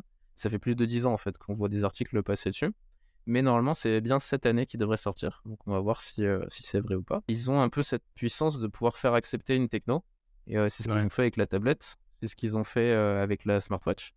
Il y a plein de gens qui avaient essayé avant, mais voilà, ça, ça collait pas. Eux, ils ont cette puissance-là. Je pense que peu importe ce qu'ils font, ça va, ça va marcher. Donc ça, c'est le premier espoir. C'est Apple. Qu'est-ce qu'ils vont faire euh, Comment ils vont le faire À quel prix Etc. Et l'autre espoir, c'est la communauté de, fans, du coup, qui, eux, sont euh, intéressés par le, bricolage, en fait. Il y a des gens qui commencent à bricoler des accessoires pour rendre la VR encore plus immersive à des prix ridicules par rapport à, des vraies entreprises. Il y a un garçon qui a créé un, gant. C'est un, garçon sur TikTok, en gros, qui me donnait son tuto comment créer un gant pour euh, ressentir les objets dans la VR pour moins de 25 dollars, alors que les gants équivalents sont dans les 400-500 euros. Quoi. Donc il y a beaucoup de bidouilles, euh, etc., qui, je pense, vont, vont aider aussi à faire avancer pas mal les choses. Pour ceux qui n'ont jamais testé euh, la VR, on se, retrouve de l'autre côté du miroir. Stylé. Mais j'avoue que la VR, je pense que tant que tu n'auras pas toutes les sensations du réel, ça sera très compliqué de, vouloir y aller. euh. C'est un peu ce que je me dis. Au final, si tu as la sensation de l'air sur ta peau, la, la- vraiment la sensation d'être immergé totalement, là, ça va vraiment partir et décoller comme Ready Player One finalement. Mais tu as le manga Sport, vous avez vu online, où là, ils mettent juste une puce et ça, et tu, tu, tu juste, euh, ta conscience est mise de l'autre côté, quoi. Eh ouais. Et vous avez vu l'espèce de truc ultra réaliste, euh, le jeu c'est fait par un français qui s'appelle Unrecord, où c'est une sorte de FPS, tu as une première démo Ouais. technique où euh, c'est c'est de l'ultra réalisme. Ça en VR, je pense qu'il y a, il y a deux, trois traumas à la clé, hein. ça va être sympa. ouais, c'est assez inquiétant ouais, parce que c'est des images, euh, tu fais pas la différence avec la vraie vie. hein. Mais c'est quoi, tu tues des gens? Ouais, c'est une sorte de ça, ouais. C'est Ah ça, ouais, tu, ok. tu shootes des gens, mais bon. Mais c'est- c'est- là, tu vois bien- l'impression d'avoir un cadavre par terre, quoi. Ok, faudrait que je regarde, j'ai pas vu moi pour le coup. Bah, ça crée des débats au niveau de l'éthique, quoi. Est-ce qu'on a le droit de, est-ce qu'on a le droit de vendre un jeu qui, euh, qui est aussi réaliste, quoi? C'est ça le, le débat qui a été créé autour. euh. Mais par rapport à ce que tu disais, Richard, ouais, il y a des, y a des gens. Le rêve, c'est que ce- on arrive à du Sword Art Online, donc tu puisses être calé dans ton lit, tu mets un truc sur ta tête et t'es parti dans la réalité Ouais. virtuelle, mais, mais sans bouger, tu vois, sans faire aucun effort. C'est ça. Euh, je comprends un peu le délire, mais c'est vrai que moi j'aime bien ce côté où euh, il faut bouger, il faut, euh, il faut être debout, il faut de la place. Je trouve que c'est ça qui rend le truc encore plus immersif. Mais effectivement, il y a des technos de malades. Là, bah, je regardais hier, il y a une veste qui a été créée euh, qui te permet par exemple de ressentir la pluie justement. En fait, tu mets la veste, à la fois ça capte tes mouvements et à la fois ça te permet de ressentir chaleur, douleur. Euh, du coup, bon, froid, chaud, douleur et puis petite pression euh, ou euh, gros gros impact. hein. mais euh, du coup, le- la démo c'était il pleut et, et le gars disait qu'il ressentait vraiment toute la pluie sur ses épaules, etc. Stylé. Et il a eu l'idée un peu bête de se dire bah, qu'est-ce qui se passe si je m'allonge, tu vois? Donc il s'allonge par terre et là bah, il ressent la pluie pareil sur son ventre, sur son torse, etc.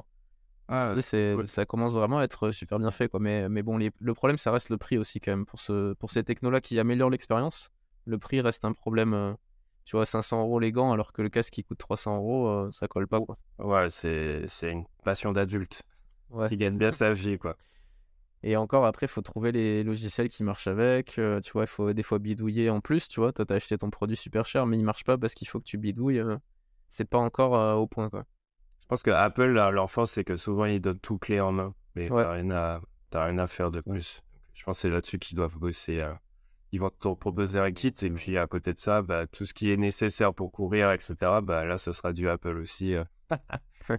Ça va être. euh, Mais c'est intéressant parce qu'effectivement, c'est un domaine que je, je perçois pas en fait, finalement. Je sais que l'industrie du porno l'utilise beaucoup maintenant. Euh, Il y a pour la formation en ligne aussi.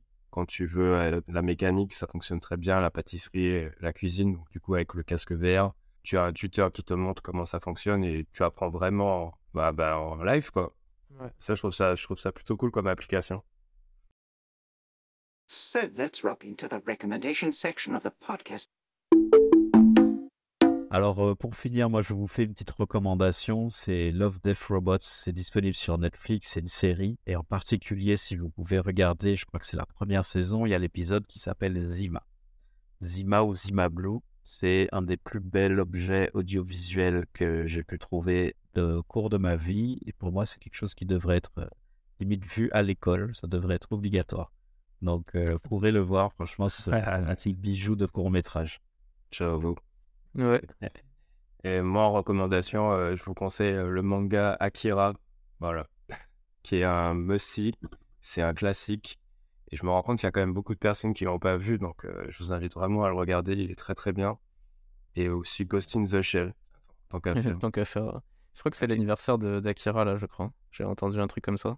Moi, du coup, je voulais vous recommander au départ la, série euh, Enragé Netflix. euh, Enragé, pardon, sur Netflix. Euh, je pensais que personne l'avait vu, mais en fait, tout le monde connaît. Mais euh, bon, je vous conseille ça.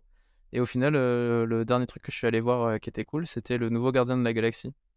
Qui, pour le coup, est une super conclusion pour l'histoire des gardiens.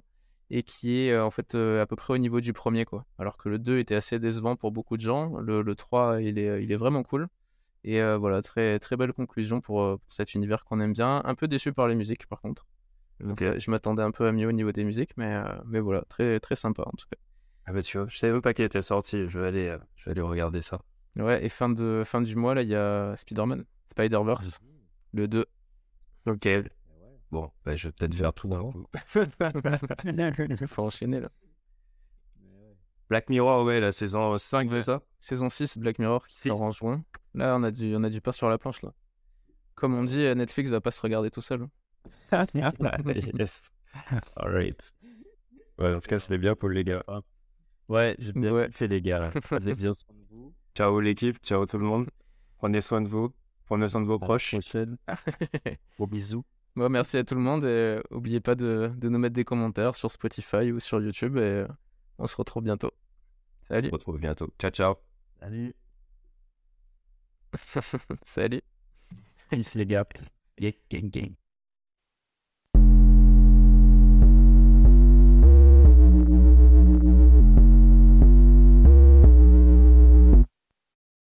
Alors si vous êtes encore là, merci. Si ça vous a plu, n'hésitez pas à écouter l'épisode précédent dans lequel on parle beaucoup d'intelligence artificielle dans la première partie. Et ensuite, euh, il y a des chroniques préparées, du coup sur les plantes robots, sur les analyses de- d'œuvres de, pop culture et euh, sur les biais et comment on réagit aux biais. Voilà, on espère que ça vous plaira aussi. À bientôt.